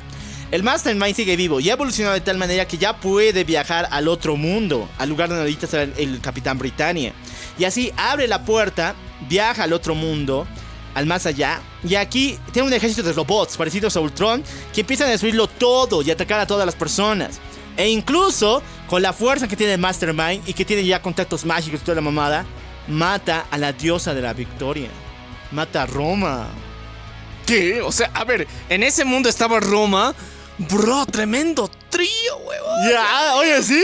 ¿Te Sí, acordás sí, sí, sí, Britannia? sí, ya, Con pero- razón se ha quedado, pues, ¿o no? Claro, qué, rico. Pero no, ahí no, no podía. Mastermind quería regresar, quería la venganza. Y no pudo aguantar eso y se chingó a la reina, a, la diosa de la victoria. Exactamente. Mastermind así destruye todo el, el más allá y vuelve a Inglaterra para joderla más. Entonces Capitán Britannia, antes de que Roma muriera, le pide los poderes del Capitán Britannia una vez más. Sin embargo, ella le dice que tiene que unirse con más amigos, tiene que formar una unión que defiende a Inglaterra de todo lo malo, pero que ahora ya no puede viajar al, al más allá.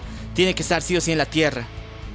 Y así es como reúne a su hermana. Exactamente. Viaja a Inglaterra y ahí se une a su hermana y al Black Knight. Y por fin se crea el grupo que tanto Marvel quiere crear. Se le viene, se le agota, se le viene pensar que lo va a tener, que es la unión. Pero con los person- personajes que tiene ahorita, lo jode. No puede, porque ahí tiene que estar para llegar a tener la unión a nuestro querido Capitán Britannia, a su hermana, a, bueno, a su prima y al Caballero Oscuro. Exactamente, muchachos. Gracias a esto, gracias a esta, esta, esta nueva incursión, van a defender la Tierra otra vez del Mastermind. La batalla va transcurrida y de hecho el Black Knight tiene hermanas, la cual es su hermanita llamada Leslie, llamada con- también como Lionheart. Lionheart junto con los demás adoptan el poder del Capitán Britannia y se chingan al maldito de Mastermind. Desde entonces Merlin al enterarse de lo que ha pasado abre un portal de vuelta hacia el más allá. Y como la diosa ha muerto, nombra al Capitán Britannia como nuevo rey del más allá, volviéndolo en el ahora en el rey de la victoria. Y gracias a que es el rey de la victoria, se va hasta Villa Victoria y vuelve a... O sea, ¿va a volver al más allá o Sí, no? va a volver. Y ahora todo el poder que ha dejado en la Tierra... Espere, el, todo el poder que le da con la Tierra tiene que dejar un representante aquí porque no puede estar en ambos. Entonces le da el poder a Leslie, a la hermana del Blackheart. Ya. Y la convierte en la, en la primera capitana británica. Britannia. La capitana Britannia, con el poder del corazón de león y tremendos macumbos. Oye, está buena, ¿verdad? El poder de la libertad, el poder de la victoria ha sido entregado. Ya, pasamos a House of M, muchachos, porque ese meme donde Scarlet Witch está a punto de matar a Capitana Carter no es meme, sí pasó. A ver, nuestro querido Capitán Britannia ya podido tener más poder, más powers, ya está al tope y ya puede viajar entre dimensiones. Además que tiene una espada que lo hace, no jodas. Sí, tiene una elfa que le hace feliz. Ya, tiene una espada que abre dimensiones. Entonces, junto con Charles, Charles Xavier le pide que se unan porque está montando a un grupo especial, especialmente por los Excalibur, que vayan y maten a Scarlet Witch. Sí, porque está muy loca. Estos son los eventos de House of Them. O sea, la tipa ha imaginado, creó a sus dos hijos. Hijos imaginarios. En la mendiga de la avispa, que pueden escuchar en este podcast cuando hablamos de Atman y su esposa y su Sí. vieja. Le dice así en mame, ay, ¿te acuerdas de tus hijas? Y eso le da el trauma, o sea, el clip de, güey, ¿dónde están? ¡Ay, mis hijos! ¡Ay! mis-". Se vuelve la llorona. Sí, entonces nuestra Scarlet Witch empieza a joder todo el planeta. El Empieza- multiverso, el multiverso. Empieza a joder el multiverso y el planeta Tierra, empieza a haber tormentas, todo está horrible. Entonces la única opción que le da a Charles Xavier es matarla, porque es una mutante de nivel Omega. Entonces lo único que pueden hacerlo es Excalibur, sin que los X-Men entre- entren, eh, sean manchados, pues no. Sí, no, no, no podemos manchar la reputación de los X-Men que ya está tan manchada. Necesitamos a alguien más chingón, mamadísimo, ultra genial y refinado. Los Excalibur. Sí, muchachos, los Excalibur fallan en su misión por culpa de Wolverine, porque Wolverine se entera de esto y detiene a Capitán Britannia. Entonces, cuando Wanda se entera, deforma la realidad al mundo de House of M, donde solamente existen mutantes. En el mundo de House of M, el Capitán Britannia ya no es solamente el dueño de Britannia, es el capitán de toda Europa, el rey de Europa entera. El Capitán Britannia ahora es dueño de. Bueno, es el líder de los mutantes. Exactamente. Y volvió toda Europa. No, bueno, líder de toda Europa. Y volvió a todos los mutantes mágicos en. Volvió a toda Europa en un refugio para mutantes mágicos. Solamente mágicos. Ya, o sea, solo mutantes mágicos pueden habitar ahí. Ajá, solamente eso. Ya, en el mundo de House of Them, que es otra línea temporal, por si acaso no piense que es la 619. Magneto es el rey de todo, de todos los planetas, de todos los reinos. Y todo el mundo tiene que arrodillarse ante él. Cuando él viajó a Europa para pedir que el Capitán Britannia acepte su liderazgo, el Capitán Britannia no lo aceptó porque Europa le- es de su pueblo. Estos mutantes y le son pertenece. míos. Sí, y él, y él tiene la espada de la victoria. Exactamente. Pero entonces Magneto estalla y mata a su esposa Megan. Y secuestra a todos los mutantes mágicos que estaban aquí. Ok, ahora sí, Magneto va a valer pito. Sí, porque ahora el Capitán Britannia se une ni más ni menos que al Juggernaut, a Nocturno y a su, a su prima Psylocke para formar al nuevo Excalibur, los cuales están en el, en de derro- derrocamiento de Magneto, en el elemento de House of M. La revolución ha empezado, chicos. Magneto no podrá tener el control completo de la Tierra. Exactamente, muchachos. Pero ahora, gracias a que todo este evento estaba sucediendo en un universo alterno paralelo que la bruja escarlata ha creado porque estaba buscando a sus hijitos, ¿qué necesidad había de Ya. matar a Megan? Ya. Eh, y lo peor es que este evento es canónico. ¿Por qué? Porque después, eh, cuando Wanda re- reinicia las- el, el mundo, la realidad, toda la normalidad, Megan está perdida. Y de paso el Capitán Britannia ha perdido gran parte de su poder. No puede hacer varias cosas. Así que se adopta mejor a unirse a los amigos. ¿Y quién es su pana de panas? El Doctor Doom. Así que el Doctor Doom viene al rescate. Exactamente. Y el Doctor Doom usa su magia, usa la ciencia para descubrir dónde está Megan. Y le dice, hey, Brian, Tu vieja está allá. tu vieja está en el infierno. ¿Otra vez en el infierno? ¿Otra vez? No, o sea, está feo. No puede ser que ella esté ahí. Ella es Pero una elfita. No en cualquier infierno. Están en el infierno de uno de tus antiguos enemigos. El demonio Necromon. ¿Ese Eh, cuándo fue ese enemigo ya? Eh, ¿Te acuerdas que cuando él dejó de ser y se puso borracho, vino un demonio al sur de Estados Unidos? Ah, sí. Ese. Ah, ya, ok. Entonces, eh, él lo tiene. Necromón. Así que el Doctor Doom le abre la puerta al pinche infierno y junto con el Doctor Doom, el Capitán Britannia bajan para chingarse la cara a Necromón. Pero cuando por fin lo encuentran, se dan de cuenta de que no, muchachones. El Necromón estaba vendiendo al arma a la esposa de nuestro querido Brian. La quería vender al mejor postor. Y uno de estos desgraciados era ni más ni menos que el rey de los vampiros, ¡Drácula! El vendedor de viejas, Necromón. Chicos, estaba a punto de hacer una herejía. Vender a una elfa a Drácula. Y sí, Drácula es un personaje dentro del universo marveliano. Exactamente. Ahora aquí pasa algo muy curioso. Pasa algo muy eh, ZZZ y después algo God. ¿Por qué? Porque cuando nuestro querido Brian Braddock viaja al pinche infierno para vencer a Drácula y salvar a su esposa, estos pierden. Y después Doctor Doom junto con él tienen que volver al mundo humano. No la pueden salvar. Pero aquí el Doctor Doom ya no puede abrir otro portal. Necesita instrumentos de un grupo llamado como Shield.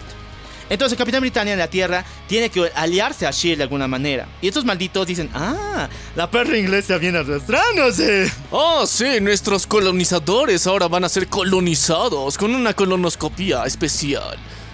Así que The Shield le va a tratar de su perra. Sí, fundan una, una nueva sede que tiene el plan de entrar y dominar el Reino Unido. De espionaje, bien feo. Ya.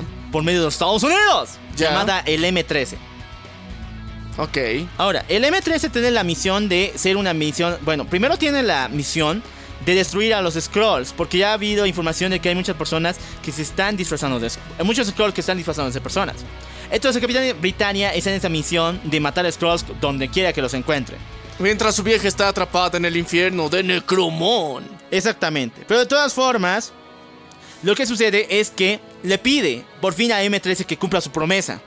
Dame los gadgets para poder abrir un portal al infierno. Y abren el portal, el Capitán Britannia solito, con todo el odio que tiene, con toda la fuerza y el odio que se ha gastado, viaja, desafía a Drácula en una batalla y se lo chinga de forma increíble. Con el poder del amor.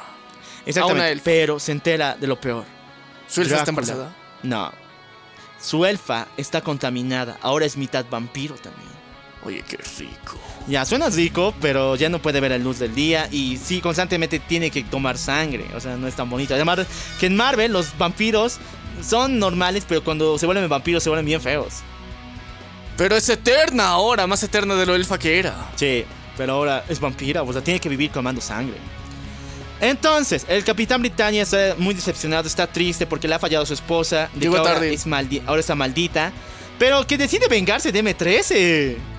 ¿Qué? ¿Ahora vamos a vengarnos de Shield? Sí, porque recuerdas que le han hecho su perra matando a. Scrolls y todo eso. Y no, si hubieran ido más rápido, ella tal vez no hubiera sido infectada con el virus vampírico.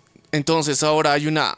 Hay una venganza. Sí, muchachos. La venganza se lleva a cabo en Civil War, donde el Capitán Britannia se une al Capitán América contra Iron Man, robando toda la información de Shield y del M13 para dársela al Capitán América y se la da Punisher para que después ellos contrarresten y logren bloquear la armadura de Iron Man y darle su mandiga en su cara mandarinosa. Sí, le dan una madriza que merece, muy merecida al puto de Tony. Pero, dentro de todo esto es la gran venganza que el Capitán Britannia ha gestado. Ya, una vez que esto pasa, la espada y los poderes del Capitán Britannia logran de nuevo estar al tope. Abre un portal con la Excalibur directamente hacia el mundo, hacia el más allá. Deciden volver allá, pero ahora ya no como reyes, como simples campesinos, porque él tiene que cuidar a su esposa. Y su esposa se escapa todos los días, eh, va a las calles a buscar a personas a las cuales sacar sangre. Y todo el mundo quiere que la quemen, porque es un monstruo. Sí, es una elfa chupadora de sangre. Entonces aquí es donde, eh, mientras al constante, pasan un chingo de años. A ver, Civil War se año 2006. Volvemos a ver a Capitán Britannia como hombre, porque durante todo ese tiempo Psylocke fue la capitana británica con los poderes que le quedaban. Sí. Volvemos a ver a Capitán Britannia en el año 2019. ¿Por qué? No Porque mientras jodas. tanto estaba controlando a su vieja. ya. Sí, estaba controlando a su vieja todo ese tiempo. Pero así de olvidado el Cap- Capitán Britannia, güey. Recién volvió, chicos, recién. Refresquito lo tenemos al cabrón. Ya.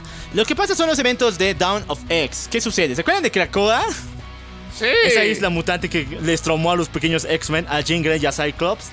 Sí, pobrecitos. Bueno, ellos al encontrar de vuelta a Krakoa señalan de que es un lugar perfecto. Solamente hay que pedirle permiso, hablarle bonito para que deje vivir mutantes aquí. Eh, ya. Entonces, como es una isla viviente, hay que tratarla como una dama. Exactamente. Y así Krakoa acepta albergar mutantes, siempre y cuando todos ellos estén en paz y en orden. Eh, de hecho, la isla puede ver sus pensamientos, así que medio que es traumático. Es que le encanta ver mutantes, haciendo más mutantitos. Así que por eso, chicos, o sea, no vayan a una isla viviente, o sea, es, es medio boyerista la cosa. Ya, lo importante es que por fin se arma la nación de Krakoa. Los mutantes ya no son, ya no viven en como esclavos, ya no viven como mendigas eh, minorías, sino más bien ahora vi- viven en un país y de paso la nación más poderosa de todo el planeta. Es su tierra, ellos ya pueden ser libres aquí, ellos tienen un propio lugar donde pueden coexistir, juntitos, tranquilos, felices. Exactamente. Pero entonces, ¿qué pasó con nuestro Capitán Britannia en el más allá? Es recibido por el mayor enemigo de Merlín, Morgana Le Fay. Eh, a ver, A ver, Morgana Le Fay es la hermana del rey Arturo. Esta estaba completamente loca. Esta tipa traicionó a su, eh, a su hermano, según la historia de los de Artúrica. Traicionó a su hermana, abrió la puerta a su hermano, abrió la puerta a los invasores y prácticamente lo condenó su reino de Camelot. Eh, sí, pero al mismo tiempo, o sea, después de hacer toda esta barbaridad, ella, ¿cómo ha sido liberada? Yo creo que estaba en alguno de los infiernos británicos. Exactamente. Bueno, Morgana Fay siempre estuvo libre a cierto punto porque incluso se enfrentó a Norman Osborn. Es una bruja interdimensional. O sea, si Ya. no le funciona en una, se viaja a la otra y a la otra. Entonces vio al Capitán Britannia y le ordenó que si él se volvía en su campeón y luchaba y mataba a Merlín, pues es hora de yo voy a salvar y voy a curar a tu esposa. Ok, entonces le hizo una promesa. Una promesa para cambiar todo esto. Una promesa para, no sé, curarle a, a- a- a su vieja. a su vieja, a su Megan. Entonces, obviamente que el Capitán Britannia estaba desesperado, ya no sabía qué hacer y acepta la oferta de Megan Alfrey. Mergana, me, Merga- Morgana. Morgana le obliga a destruir líneas temporales, ciudades enteras, mundos completitos con el poder que le ha dado como su nuevo Capitán Britannia. Entonces, cuando llega el momento más preciso, matar a Merlín, Merlín lo recibe y tiene una batalla increíble. Le dice en su cara, Yo soy tu creador, yo te di los poderes. ¿Vos quién mierda te crees para derrotarme? Aparte de eso, vuelve a elegir y le pone enfrente el amuleto de la vida o la espada de la victoria. Y él El triunfo, mejor dicho. Ya. Entonces el Capitán Britannia estaba a punto de elegir el, el amuleto, pero entonces recordó a su vieja, a la, a la Megan. Sí. Agarra la espada y se la clava a Merlín matándolo. Uta. Uta, no, güey, no, la traición. Merlín ha muerto y como era la maldición, la espada lo domina completamente y cae en la demencia y en la maldad. Ahora, chicos, el gran Capitán Britannia, por culpa de salvar a su vieja, ha sucumbido al control del poder de esa espada del triunfo, ¿eh? Sí, Pi. Así que nuestro querido Capitán Britannia está completamente malherido, tiene maldad. O sea, la maldad es como una especie de virus que te atormenta y te pudre el cuerpo, más o Ay, menos. no. Entonces está peor que antes, pero por lo menos logró salvar a su esposa.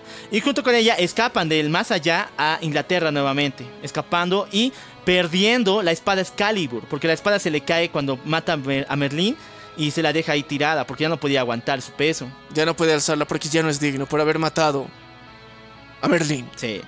Sin embargo, algo sucede aquí, muchachones. ¿Por qué? Como tú dijiste, los creadores de la espada no era Merlín. Hay otros creadores de la espada, muchachos. De la Excalibur. ¿Y quiénes fueron? ¿Quiénes fueron esos dioses que crearon la brutal, única y detergente Excalibur? Estos son los dioses de la victoria, los cuales son entidades sumamente poderosos que un día quieren formar una nueva Excalibur, una espada mucho más poderosa y más chingona. Pero para eso, la espada se forja destruyendo a otras espadas legendarias. Hace mucho tiempo pasó, hay un torneo que se tiene que hacer llamado las 10 espadas. Ya, y ahí se creó la Excalibur con las espadas de los perdedores. Eh, sí, exactamente. Entonces, para eso necesitan nuevo 10 espadas legendarias. Así que secuestran de Krakoa y de todo el mundo Marvel a los mejores 10 espadachines para hacer un torneo a muerte. Y de las espadas de los perdedores van a formar la nueva Excalibur. 2.0, más chingona, menos pesada y que esta vez lo pueda usar alguien. Que... ¿Y quiénes van al torneo de la Excalibur? Van un, un montón de personajes extraños, samuráis, van robots, va Ultron, de paso. Ultron usa espada. Usa eh, espada en sus manos. Ok. Usa espada. Luego va Psylocke, obviamente que estaba acá. Luego va Wolverine. Eh, ok, digamos que sus garras funcionan como Eh, tiene una espada eh, japonesa llamada. Ah, cierto, cierto, sí, sí, Konomi, sí. Esa, parte- esa madre está viva. Y Apocalypse, güey. Apocalipsis. ¿Qué? Apocalypse. ¿Por qué? Ya, ya, ok, sigue vivo ese cabrón, siempre re- reaparece. Luego, Apocalypse señala de que este torneo me parece algo extraño. ¿Por qué? Porque este torneo se llevaba a cabo con 10 espadas y es eh, los perdedores sean formados en la nueva Excalibur. Sin embargo, Apocalypse cuando llega a este lugar se da de cuenta de presencia que hay alguien más. Los predecesores de la Excalibur. Antes de la Excalibur había otra espada mucho más chingona llamada Araco. Era de origen egipcio que estaba al mismo nivel de Apocalypse. Y estos han invadido el torneo para robar las espadas y formar su propia espada, la Araco, mucho más chingona. Ok, entonces eh, hay unos infiltrados en el torneo que quieren robarse las espadas de los ganadores, bueno, de los perdedores, para formar Araco nuevamente. Sí, de nuevo la espada más chingona del mundo y darles poder a estos mendigos egipcios. Sí, con el poder de Apocalypse, el Sí. más egipcio de todos. Pero Apocalypse no quiere ayudarlos, o sea, es buena onda aquí Apocalypse. La cosa es de que les advierte de todo eso. Pero aún así no puede vencer el poder de Araco, porque sus, pues, sus espaditas, o sea, una espadita así chiquita, no puede con la predecesora de Excalibur, güey. Sí, la Excalibur, güey, o sea, no mames, soy tu padre, le dice, entonces no puedes crear la Excalibur 2.0 por eso. Entonces, cuando Psylocke está a punto de ser, perecer en esta, es salvada por un hombre rubio que le dice, hey, Betsy, huye. ¿Y quién crees que es ese tipo que la salva? Ni más ni menos que el Su Capitán primo Britannia. norteño, ya sé. El Capitán Britannia había sido enviado aquí porque, bueno, necesitaban a los 10 mejores espadachines. Y por algunos motivos, los eh, creadores de la Excalibur llevaron al Capitán Britannia porque él también fue portador de la Excalibur. Ok, entonces dijeron, este cabrón sí puede, este cabrón lo va a lograr, este cabrón puede hacer recapacitar para que vuelva en sí. Exactamente. Junto con la ayuda de Apocalypse, con Wolverine, el Capitán Britannia y con nuestra querida Psylocke, todo el mundo agarra sus espadas y de esta forma destruyen a todo Araco. Y hay una tormenta de poder, de choque brutal entre las espadas de Psylocke junto con Araco. Y este poder choca de tal manera que le devuelven los poderes del Capitán Britannia a Brian. Y ha vuelto a ser digno. Eh, ya, qué, qué raro, o sea, un montón de espadachines ahora han regresado el poder al uno de los espadachines supremos, al que tiene la espada del triunfo. Exactamente. Nuestro querido Spa- eh, ah, de paso, los creadores de la Excalibur, aprovechando todo eso, unen las espadas y la forman en una espada en la nueva Excalibur. Y el primer portador es Brian. La agarra y con eso rompe a Araco de una vez por todas. O sea, la nueva Excalibur Sí. con la antigua Excalibur se unen y compactan en la nueva Excalibur 2.0 Sí. que devuelve los poderes a Brian. Y de paso rompe Araco y destruye a los malditos de su culto. Ah, Ok, ya, ya. Se chingó. Ahora sí, está de regreso, chicos. El Capitán Britannia. Más, eh... Más mamadísimo, ultra chingón. Con un traje más chingón. Con un traje más chingón que ya no es tan británico. Ahora, muchachones, lo que pasa es que Capitán Britannia ya tiene de vuelta la Excalibur, pero sucede algo extraño. El poder de la misma, que era sumamente ahorita la nueva Excalibur, decide abandonar la espada y se va al cielo y queda impactado aquí como una estrellita. Ya, ahora se ha vuelto una estrella. Sí, se ha vuelto una estrella todo el poder. Entonces el Capitán Britannia solamente tiene la vaina y la hoja nada más. Todo el poder se ha ido a la estrellita. ¿Le abandonó otra vez? ¿Por qué? Bueno, de todas formas, el Capitán Britannia ha vuelto para salvar a su pueblo. Y ahora que ha sido secuestrado por estos, ha perdido la pista donde está su, su amada eh, Megan. elfita, la Megan. Al enterarse de que el más allá, ahí se encuentra Megan, Otra vez. ahí estaba, es invadida por los demonios de Necromon y sus pinches hijos, porque Necromon ya ha muerto a su dato. Su, ha sido invadida por los hijos de Necromon. El Capitán Britannia se arma junto con su prima y con todos los de Excalibur para chingar a esos malditos y botarlos del mundo del más allá. Y de hecho es tan chingón del Capitán Britannia que logra vencer a los hijos de Necromon y coronarse como el nuevo rey del infierno de Necromon. Así que es tanto el rey del otro mundo, del más allá, y el rey del infierno. Y los une a los dos en uno. Por formar el- la tierra. Otra Sí, vez. Ahora, ¿cómo se llama ese nuevo reino? Ya no se llama el más allá. Se El- llama el más. Ablion. Ah, chale. Y ahora ya no es el Capitán Britannia, ahora es el Capitán Ablion. El Capitán Ablion. Sí, el rey de este reino que es tanto demoníaco como mágico. como tal. Pues mágico igual, ¿no? O sea, magia oscura, magia clarita. Ahora, la misión de nuestro querido Capitán Ablion es ahora viajar donde está la estrella para volver a pedir el poder de la espada. Ver qué ha sucedido con eso. Y hasta el día de hoy, pues 2019, no hay información, pedos. Pero chicos, sí, esta fue la brutal, única y detergente historia de este gran héroe que lo hace todo por su vieja. Y gracias a eso ha podido tener un- una espada super ultra mega chingona mamadísima que le ha permitido viajar una y otra vez al infierno. Y ahora, de convertirse en un simple mortal ratero eh, de una sociedad muy cochina y cochambrosa, se convirtió en un héroe legendario y llevando el nombre de un ratero, Brian. Así gracias a eso se convierte en ahora el Capitán Oblivion. Eso, Ablion.